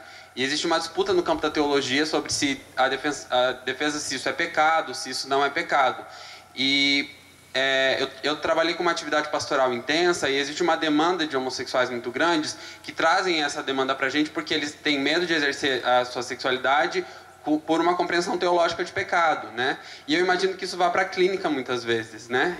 É um problema teológico. O sujeito chega na clínica e ele fala assim, ó, é, eu, eu sou gay, ou às vezes ele nem tem coragem de se identificar como gay, né? Ou como trans, né? Porque o debate de identidade sexual transcende só o gay. E ele tem medo de falar isso porque ele não acha que ele pode sequer se identificar como tal, porque é pecado e porque ele vai para o inferno. E aí é uma, eu queria saber em termos de clínica como que você faria, porque é uma disputa teológica. Eu, eu queria saber se você como psicóloga afirma não, isso não é pecado, se você afirma, olha, é, foda-se sua fé, entende? Porque essa disputa é uma disputa é, teológica, mas em, em caráteres terapêuticos, processuais para o sujeito. E aí eu queria perguntar para o Gideon dentro desse termo dentro desse tema, é, existe uma, uma máxima no mundo evangélico de que Deus ama o pecador e rejeita o pecado, né? E essa é uma máxima extremamente patriarcal, opressora, excludente. E, e eu queria saber como que a gente faz como cristãos para combater isso em termos de, de pegar o público LGBT e inserir eles nas nossas comunidades, né? E como que a gente trabalha esse debate. Obrigado. Obrigada, gente. Agora vocês têm a árdua tarefa de, em três minutos de consideração final, responder. Vamos lá?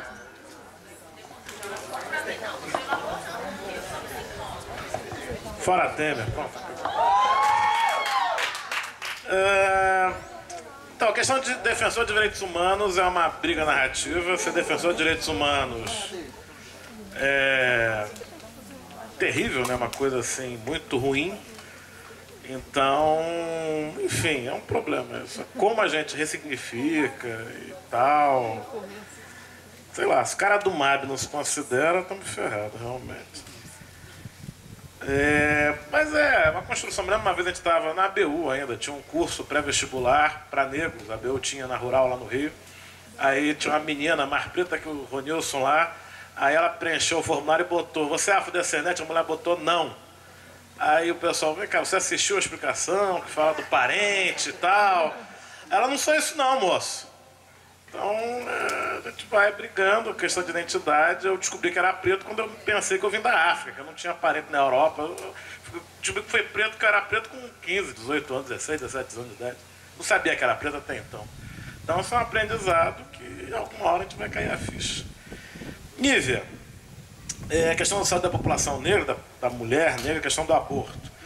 Essa é, cadê Nívia? Essa é, pensando, e aí, muito em função de trabalho, de pesquisa, né, sempre uma preocupação que o evangélico não é tão ruim quanto parece.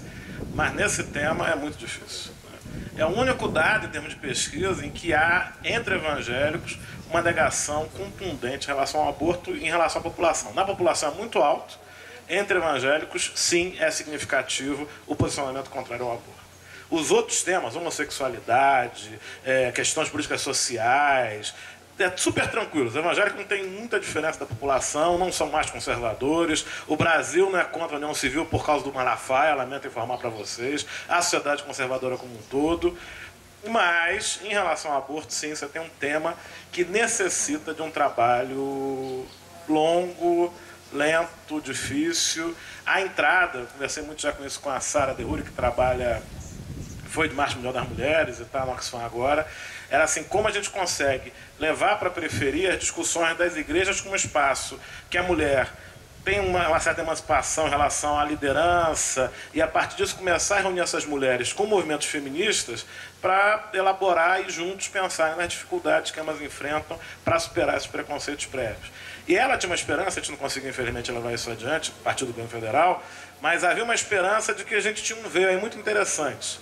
Né, de pensar a igreja como uma saída, como um espaço de socialização primeiro, da mulher na pobreza, e como os movimentos feministas podiam aprender disso e também ter trocas ricas, no sentido de emancipação, e nessas trocas é, é, entender questões mais complexas e questões que demandam uma discussão e uma troca mais intensa. Então, é um desafio, eu penso, para o movimento de mulheres, essa temática no meio. Hã? Sim, com certeza. Para todos nós, é, é, esse é um desafio, é um desafio, é um, é um problema. É, Pedro, é, então, é, não, tem um monte de coisa aqui, não sei o que.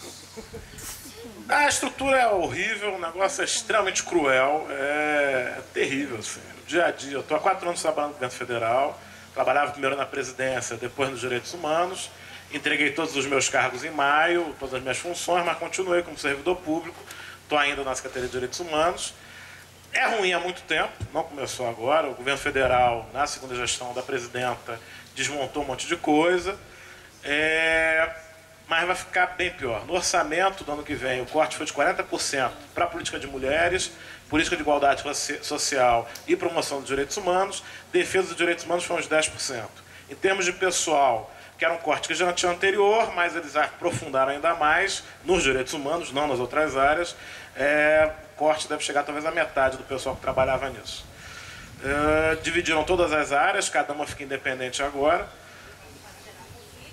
É, não vai acontecer nada, porque se eu tenho lideranças que estão no mesmo nível, assim, em termos de governo é uma coisa, é, é desmantelamento total de políticas sociais ligadas a direitos humanos, que não eram boas, não eram eficientes, tinha uma série de problemas, mas tinha uma história interessante é, que culmina um documento interessante que é o PNDH3 final de 2010. Um documento muito branco para o meu gosto, muito elitizado, muito de gente genial, e é mesmo, gente dedicada, apaixonada, mas ainda um documento pouco discutido, pouco encarnado. E aí, pensando no tempo, pegar dois temas que para mim são muito importantes, que dão o, o tom, o, o, desafio que é a questão que o Pedro coloca. Questão de serviços penais, questão de penitenciária no Brasil. Assim, é algo assustador o que a gente vive, o que os presos vivem, como esse sistema foi alimentado de uma forma absurda nos últimos anos. E é a questão da violência urbana, da, dos assassinatos, dos homicídios por arma de fogo.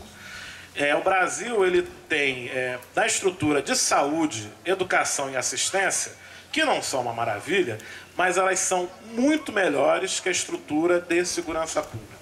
A estrutura de segurança pública no Brasil é a mesma da época da ditadura. Né? Não tem uma interligação no Estado, nação, é uma responsabilidade do Estado. O Estado ignora a esfera federal ele não tem a obrigação constitucional de dar prestação de informações. Então, quando você trabalha com política pública, aí o governo federal, ano passado, ficou um ano inteiro fazendo reunião, planejando um pacto nacional de redução de homicídios, que o atual sinistro da Justiça é, definiu como algo do governo passado, que não precisava se preocupar mais com isso, como se tivesse terminado as mortes, mas durante um ano, dezenas de pessoas trabalharam bastante para preparar uma proposta que ia ser discutida no território com os estados, e isso parece que vai ser jogado no lixo, literalmente, sem dó nem piedade. O TCU questionou, porque foi gasto dinheiro já com o negócio, ele falou: não, isso era do governo anterior, não estou preocupado com isso não. É, então, esse processo, e aí encurtando, então basicamente o que é o trabalho que, que dá para fazer, o que dentro de um espaço que aí eu escolhi estar, dentro de, de, de, de chamado meio de crente, né? chamado, vocação, missão, sei lá como chama esse negócio. Mas enfim, é você identificar parceiros, identificar estratégias, é ficar sofrendo com um bando de problemas que acontece e tentar é, quebrar o negócio e você por dentro e, e, fazendo uma resistência. E é um pouco, é muito subversivo e é muito louco porque você pensa, caramba, eu estou na presidência da república, eu estou aqui, a gente tem que fazer coisa de ONG, né? É ficar ligando, dando rasteira, passando por baixo da porta, e aí você tem que inventar, porque a pressão e as estruturas, aí fechando, questão do trabalho escravo que o Gideon coloca. Então Júnior trabalha muito lá com a presidência, desde o tempo da Cíntia, continua trabalhando, é super parceiro, super importante o trabalho que ele faz. E lá na presidência também tem um pessoal super envolvido com a questão do trabalho escravo. E ano passado passou uma lei, uma portaria, que é ruinzinha pra caramba. Porque ela faz o quê? Ela dá anistia para os caras que são é, pegos com é, profissionais de trabalho escravo, porque tem uma série de sanções econômicas, tanto que o Júnior pegou até lá em cima, mas já tem na empresa do cara que tem sanção hoje, na legislação, e que foi aprovada a PEC do trabalho escravo. Primeiro, eles querem mudar o conceito de trabalho escravo. Eles querem dizer que trabalho escravo é você ter uma bola de ferro amarrada na perna. Fora isso, não é trabalho escravo. Segundo, é, eles agora estão fazendo uma pressão absurda. E é isso que é muito impressionante, tanto digamos, do lado de cá do balcão. Né? Tá do lado de cada passeata é legal. Você vê os PM, depois vê o povo apanhando. Não é ruim, não. Às vezes não é bom, mas não é ruim também, não. Mas tá do lado de cá, rapaz, você vê a ação via judiciário, via parlamentares, via grupo econômico. É um negócio. Os caras são tão organizados. Eu me lembro do Claudio Secon, que foi um estudante na época da ditadura, e ele, ele comentando, né? A gente que estava na resistência era organizado mas o lado de lá era muito mais organizado que a gente. Assim, é impressionante a quantidade de lideranças, de grupos, de pressões que acontecem de várias formas, de vários momentos e o tempo todo. Tá, é, vamos ver amanhã como é que vai ficar o seu Eduardo Cunha. Mas assim, é incrível como esse povo é articulado e como ele atua por dentro do sistema e vai minando e vai atacando e vai usando uma série de mecanismos. E você tem juiz do Supremo que vem aparecer como lobista de empresa para defender trabalho escravo, é não publicação de lista suja. É, é nesse nível o negócio. Então, é um desafio, é um sofrimento e Deus abençoe a todos nós. Amém. Bom, eu tenho quatro perguntas, eu vou tentar juntar. A primeira coisa é a seguinte: no mundo acadêmico, às vezes eu tenho batido muito de frente com algumas perspectivas e algumas análises que tem uma, uma coisa meio chapada, estereotipada, porque no mundo acadêmico da nossa herança positivista já se tem um preconceito extremo contra a religião. Quando se diz religião e religião pentecostal, mais ainda, por causa do, do estereótipo da estigmatização, porque os grandes líderes que mais aparecem têm esse perfil. Por quê? Porque aí já tem uma perspectiva assim, ah, os evangélicos são corporativistas, os deputados evangélicos. Peraí. O corporativismo dos empresários é válido. O corporativismo dos, do, dos sindicalistas é válido. O corporativismo do mundo gay é válido. O corporativismo evangélico, a priori, é desqualificado por quê? Então, assim, as igrejas têm demandas válidas, possíveis, justas e, e, e absolutamente democráticas como qualquer. E ainda mais o seguinte: por mais danoso que seja a frente parlamentar evangélica, ela está trabalhando e agindo dentro do processo democrático. Né? Então, assim, tem validade sim. Eu entrei de bate de frente com uma pesquisadora, uma vez dizer que o, o, Silas Malafaia é um, é um ator não qualificado, não, não devia. Eu falei, por que não? Por que não? Ele é um cidadão político, eleitor, liderança, válido como qualquer outra. Eu não concordo com o que ele fala, mas eu não posso tirar o direito dele falar. Então, assim, já existe umas coisas, uma coisa a de que evangélico não pode se manifestar, de que. E aí, como eu disse, nós estamos apanhando muito, porque assim, deputado evangélico já significa isso, deputado evangélico pentecostal, então já desqualificado absolutamente. Então, igreja evangélica tem demanda sim. E aí é o seguinte, nós temos sim atendido muitas demandas das igrejas. O problema aqui, e aí eu vou juntar a sua pergunta com a do, do Pedro, quando ele, ele pergunta essa, essa tensão da institucional e da periferia. Algumas questões que são levadas para a gente são absolutamente válidas, necessárias, importantes, mas tem muito do vício da própria política, que você não tem um serviço do Estado porque você é cidadão e você paga imposto, mas porque você é amigo do vizinho, do, do cunhado, do deputado, que é. Então, assim, aquela coisa da mediação, herança católica. E aí tem que lembrar o seguinte: o padrão evangélico de fazer política é uma herança católica. Eu vou falar na próxima semana na PUC, num evento da PUC, eu vou dizer: a culpa é da Igreja Católica. Nós estamos errando, herdamos o modelo do patriarcalismo, do patronato, de toda a estrutura da Igreja Católica. A, a, a, a própria a concordata que o, que o Lula assinou com o Bento XVI quando veio ao Brasil. Por quê? Um dia desse foi um debate na PUC. Ah, porque as igrejas têm que, que, têm que, quebrar a isenção é, tributária das igrejas. Da igreja católica, inclusive.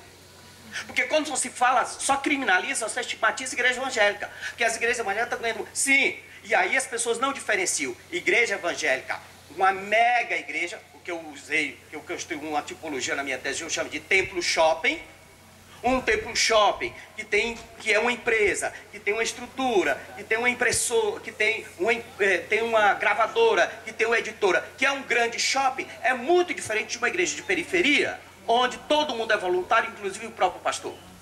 Né? Então não é a mesma coisa. Não, é, falar de igreja de forma genérica não é a mesma coisa.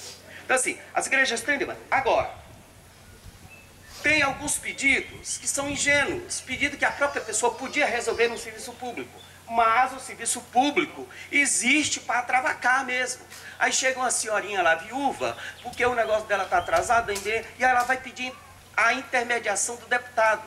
Então, é um vício da política que existe e que a gente não pode dizer para a senhorinha viúva, só minha senhora, isso aqui não é problema do deputado resolver, a senhora tem que resolver direto no posto de saúde. A gente não pode fazer isso. O que a gente tem que fazer? Agora, é um vício ainda da instrumentalização da igreja. Por outro lado, meu amigo Wellington, eu não tenho nenhum. Obrigado pelo, pelo exagero do profeta, mas eu acho que é um exagero da sua parte, eu não me sinto tão profeta assim. Mas eu também não tenho nenhuma ingenuidade do processo. Agora, uma das coisas que o Carlos, eu, eu, eu ando com o Carlos há mais de 20 anos, diferentes momentos a gente sentou para conversar, diferentes momentos eu o substituí, agora efetivamente eu estou trabalhando com ele. Mas uma das coisas que eu estou trabalhando com ele é uma coisa que ele está chamando de escola de formação política, para conversar com os assessores. Por quê? Porque nós temos assessores que vêm de uma tradição evangélica muito conservadora e que a gente precisa puxar ele para o outro lado, inclusive para conversar a respeito disso. Nós tivemos assessores que, dois anos atrás, quando ele se manifestou contra a, a, a questão da maioridade penal, teve assessor que ficou espantado e que foi contra. E ele falou: Meu amigo, se você me conhece, andou comigo esses anos todos, você não podia esperar outra atitude minha. Então, qual é uma das propostas dentro do gabinete? É a gente trabalhar essas questões. Por exemplo, um dos livros que eu coloquei obrigatoriamente para todo mundo ler na nossa escola, escola de formação de política foi Boa Ventura. Se Deus fosse um militante de direitos humanos. É uma tentativa disso. Não tenho nenhuma ingenuidade de dizer que vou transformar o mundo e o próprio mandato. Mas tenho autonomia para dizer, algumas vezes, mais de uma vez na reunião, dizer que sou contra determinadas coisas. como a gente tem uma amizade de 20 anos, eu tenho liberdade de dizer que eu sou contra e, e não perder o emprego, pelo menos por enquanto. Agora, aí você insinuou a questão do nepotismo. Sim, ele colocou a mulher, a mulher dele é vereadora agora. Porque ele diz assim, em qual, em qual vereador evangélico eu posso filiar ou me fiar ou trabalhar junto com ele na Câmara dos Vereadores? Ah, não, é, é, fato, é a mulher dele é vereadora. Ah, ah, sim, nós temos. Nós temos, aliás, por incrível que pareça, tanto ele na Assembleia Legislativa quanto ela na Câmara, nós temos muito mais afinidade com vereadores e deputados não evangélicos do que com evangélicos. Aliás, com os evangélicos lá. Então não precisava. Precisava. O Também. Gideon. Assim, porque é o seguinte, aí, aí uma outra coisa, assim, por que, que ela automaticamente é desqualificada? Só porque, só porque é esposa dele? Gedeon, vamos. Vou concluir, vou concluir. Não, é dizer, porque eu acho que assim, a gente tem uma leitura também muito, muito simplista de nepotismo. Ah, tudo é que nepotismo. O cara, o cara é médico, o filho não pode ser um bom médico só porque é filho de médico. O cara não pode ser um bom engenheiro só porque é filho de engenheiro. Tá? Eu acho que assim. É diferente, é claro que é diferente. Pessoal, vamos garantir a fala, porque a gente ainda quer ouvir a Cíntia. Claro que ela é diferente. Mas ela tem um trabalho também. Ela trabalhava na, como psicóloga, ela é psicóloga, tem um trabalho de 16 anos como voluntária e ela tem um nome e uma própria caminhada. E eu, eu trabalho com ela também com muito prazer. Com muito prazer. A, a questão institucional. Assim, agora, o PSDB em São Paulo, a gente brinca, em São Paulo tem duas forças políticas: a Opus Dei e o PCC. Essa história de o, pai, o estado mais rico e mais desenvolvido do Brasil. Sabe? vá morar em São Paulo e vá caminhar com a estrutura política e a estrutura empresária. O empresariado de São Paulo é, pre, é, é, é, é pelo agronegócio. São Paulo tem riqueza e não modernidade e desenvolvimento. São Paulo elegeu o Pita, elegeu o Maluf. Então, assim, São Paulo é muito conservadora. Então, a força política de São Paulo é a Opus Dei, ligada ao. Agora, nós temos tido muita cobrança de gente assim, meus amigos da ABU. Ah, por que, o deputado não muda de, de, de partido? Gente, quem veio, quem tem caminhada de esquerda aí, que trabalha há muitos anos em militância de esquerda, sabe que a esquerda não é esse. esse ah, não tem virgem na zona. Tá? Todo mundo sabe o que, que deu a esquerda no poder. Então, é, então assim, esse purismo de achar que só é militante correto, perfeito, quem é do PSTU, quem era do PT, assim. Ah, então, assim, nós, nós estamos tendo uma, uma dificuldade extrema de conviver com alguns, com alguns deputados no PSDB. Mas assim, sair do PSDB para ir para onde hoje? Conclua. Sabe? Não tem como. Aí. Não tem como. Não tem opção. Em São Paulo nós não temos outra opção. Tá? Não temos outra opção. Obrigada, Gedeon. Cíntia? Esse Gideon é corajoso, né? Fica falando desses assuntos assim. Muita coragem, de verdade, né? É uma ironia. Gente, então, ai, foi muita coisa. E eu tenho uma dificuldade, eu acabo não anotando os nomes das pessoas. Mas, enfim. É, primeiro, é, não sei se eu entendi muito a tua questão, porque realmente eu não li esse livro. Mas é, uma das pautas que a gente tem na psicologia é a pauta da democratização da comunicação. Né? Então, assim, os processos de subjetivação hoje muito, né, muito presentes, assim, de uma forma mais hegemônica, né? quer dizer, qual é a linha, o que é está colocado, o que é está posto, pelos meios de comunicação. E não é todo mundo que acessa o meio de comunicação, mas é uma, um grupo que, enfim, escuta aquilo e acredita naquela versão da história, né? Hoje a gente tem é, um estímulo, né, para a gente realmente a questão dos blogs é um, são mecanismos importantes, estratégias importantes de democratizar a comunicação, porque se você pega os grandes meios de comunicação, elas estão todas massificadas, gente. Um jornal que à noite, o mais assistido do Brasil, começa sendo patrocinado por um banco, né? Acho que é engraçado a gente ver assim, tanana, e aí vem o banco, eu fazia como é isso? É uma bagunça, né? Porque, e você ainda acredita que aquelas informações, elas estão desvinculadas, né? De um interesse, de uma movimentação. Então, a psicologia tem o seu papel, mas ela não é um ator, né? Que vai ali mo monitorar a mente das pessoas, porque elas são sujeitos sociais, culturais, estão inseridas no contexto econômico e político, né? Bem, com relação é, a questão que traz né, da, da manicomialização, não sei se eu pulei coisa, gente, eu vou falando, tá? Se eu pular. É assim, a privação de liberdade ainda é um mecanismo, infelizmente, que nós encontramos de afastar e segregar aquelas pessoas que entendemos que são as inadequadas. E inadequação, gente, é um conceito político, não é um conceito técnico. Né? Porque hoje, quando a gente fala da luta antimanicomial, a gente não está falando que são pessoas que precisam ser tratadas. A gente tem usado a perspectiva do cuidado. Cuidado, porque eu, inclusive, que não estou com nenhum diagnóstico, a princípio, que eu tenha notícia, né? De é, psicopatológico, e alguém vai dar. Você sabe que tem até diagnóstico do TOD, né? Vocês fujam disso, né? O TOD, transtorno opositor desafiador. É o menino na sala de aula que pergunta demais professor, questiona demais o professor, né? Então a gente, você sabe que quem patrocina o DSM-4, que é o nosso código né, de saúde de doenças mentais, são as indústrias farmacêuticas. Quanto mais doença aparecer diagnosticada, melhor para o mercado né, farmacêutico. Então, assim, eu não. É, então a gente tem mecanismos muito mais intensos do que simplesmente uma decisão de privar. Existem interesses econômicos, o discurso da segurança hoje, né? As penitenciárias, gente, isso dá dinheiro e dá muito dinheiro, né? Então a gente seleciona as pessoas. Então a nossa luta política, ela não tem só que ser uma luta de empoderamento dos sujeitos que estão nesse contexto, mas uma luta para combater esses espaços. O problema é que a psicologia, tradicionalmente, ela é uma profissão liberal autônoma. E eu sempre faço essa crítica. Às vezes os psicólogos se reúnem quando é para fazer estudo de caso. Assim, não sabe fazer reunião para fazer um debate político, não sabe fazer uma reunião para discutir sobre o seu fazer. Hoje a gente já encontra essas iniciativas na psicologia, né? O debate que você faz hoje na sua sala de aula é fruto exatamente de uma de, das diretrizes curriculares de 2006. A gente nem discutia política pública, ninguém sabia o que era isso. O sujeito da psicologia era Desenhe agora o seu futuro paciente. É o branco, homem, que normalmente vai ter que tipo de conflito? Eu tenho conflito com a minha família, ou eu tenho, eu tenho vontade de me matar, ou eu, meu pai não me deixa fazer isso.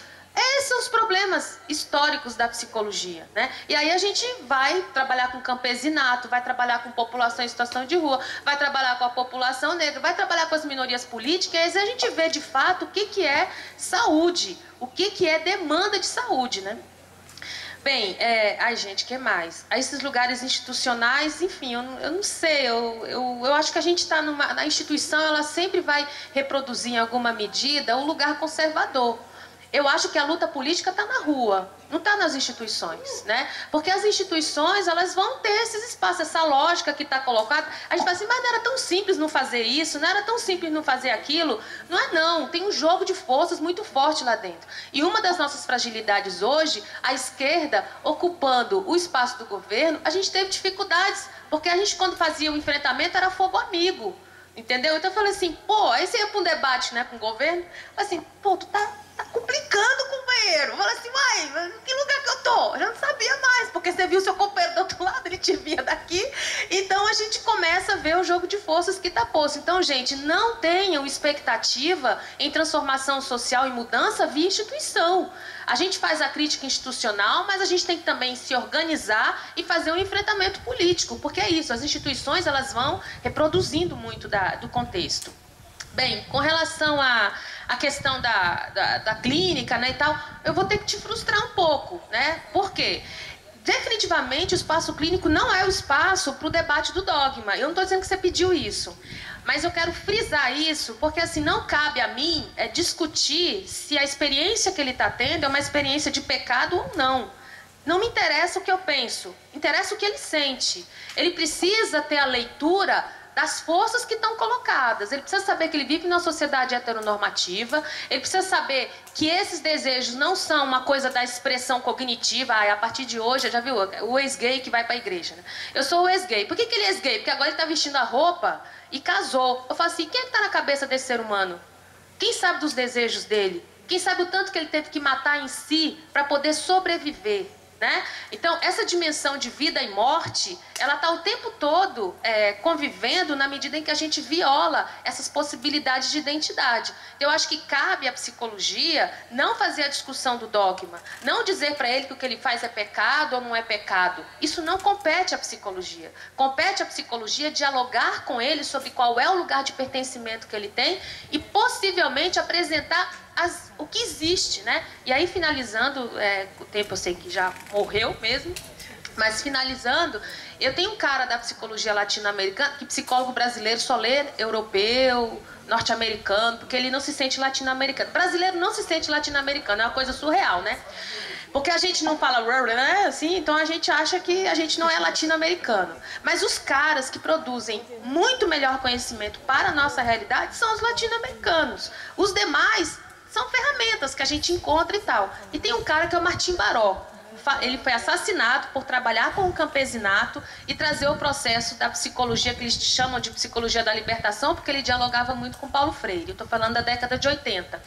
E ele é assassinado e ele dizia assim, né, usando Paulo Freire, né, que o processo de conscientização é uma, um recurso que a psicologia precisa se utilizar. Mas o que, é conscientizar? Não é eu ficar aqui que vai lá conscientizar. Ó, oh, menina, você tem que usar camisinha. Acho tão engraçado essas coisas. Vai conscientizar as pessoas dizendo isso. Isso não é conscientizar. Conscientizar é dizer você é mulher, você tem direito sobre o seu corpo, né? Você não usa camisinha. Sabe por quê? Porque dizem que camisinha você não pode ter na bolsa. Aí você engravida, você quer abortar, você não pode abortar porque deveria ter usado camisinha. Você já viu que discurso mais esquizofrênico é esse? Tá entendendo? Olha o tipo de produção que a gente gera. Então, conscientizar é aprender a ler o mundo para poder escrever a história. E a história só é construída na transformação numa experiência coletiva. E é por isso que eu estou aqui, porque eu estou no coletivo. Se fosse só no bate-papo, não ia dar certo. E aí é isso. Agradeço muito e que a gente siga aí.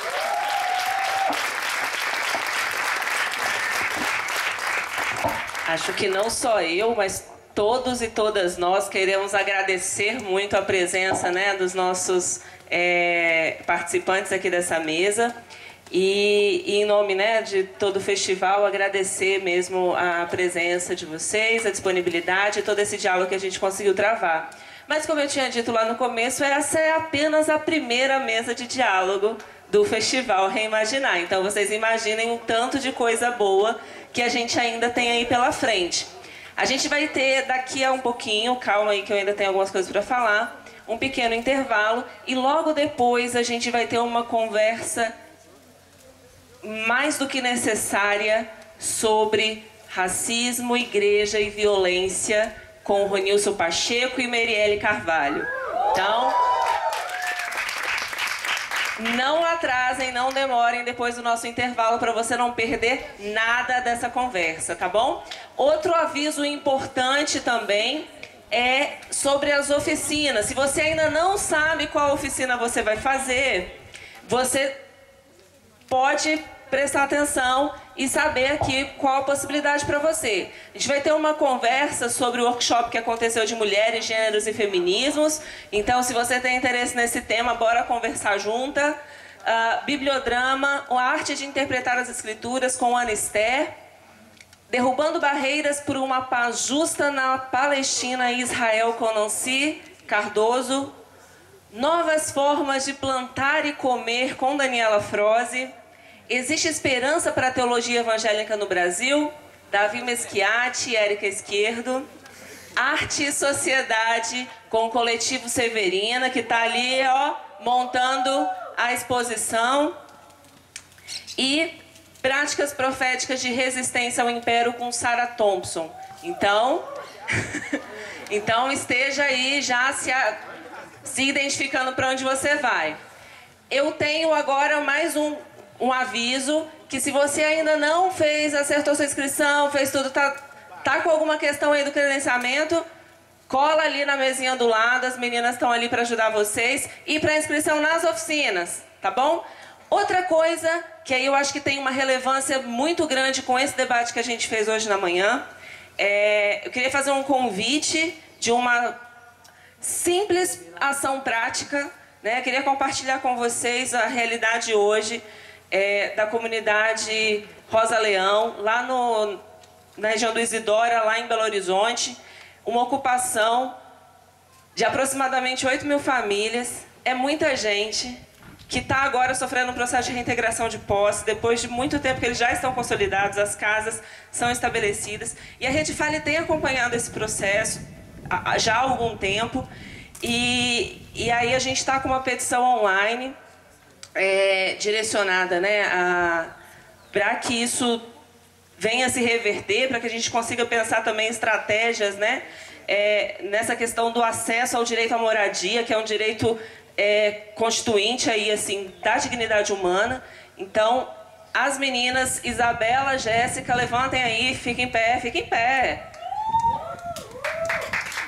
Isabela e Jéssica são do Fale Belo Horizonte e vão estar com um computador ligado na internet. Então, se você quer fazer adesão a esse abaixo assinado, você já pode. As meninas vão estar ali mais perto da piscina com o computador e você já pode ali assinar a petição para a gente fazer um movimento e uma força. Para você também dar uma força a esse movimento nas redes sociais e para a gente conseguir lutar por isso nos nossos espaços, porque o déficit habitacional no nosso país é gigantesco. E a gente precisa lutar por moradia, por terra, para que você tenha direito a, esse direito básico, né, que é o lugar que é o território onde eu me estabeleço. Então, vamos junto. Obrigada, gente.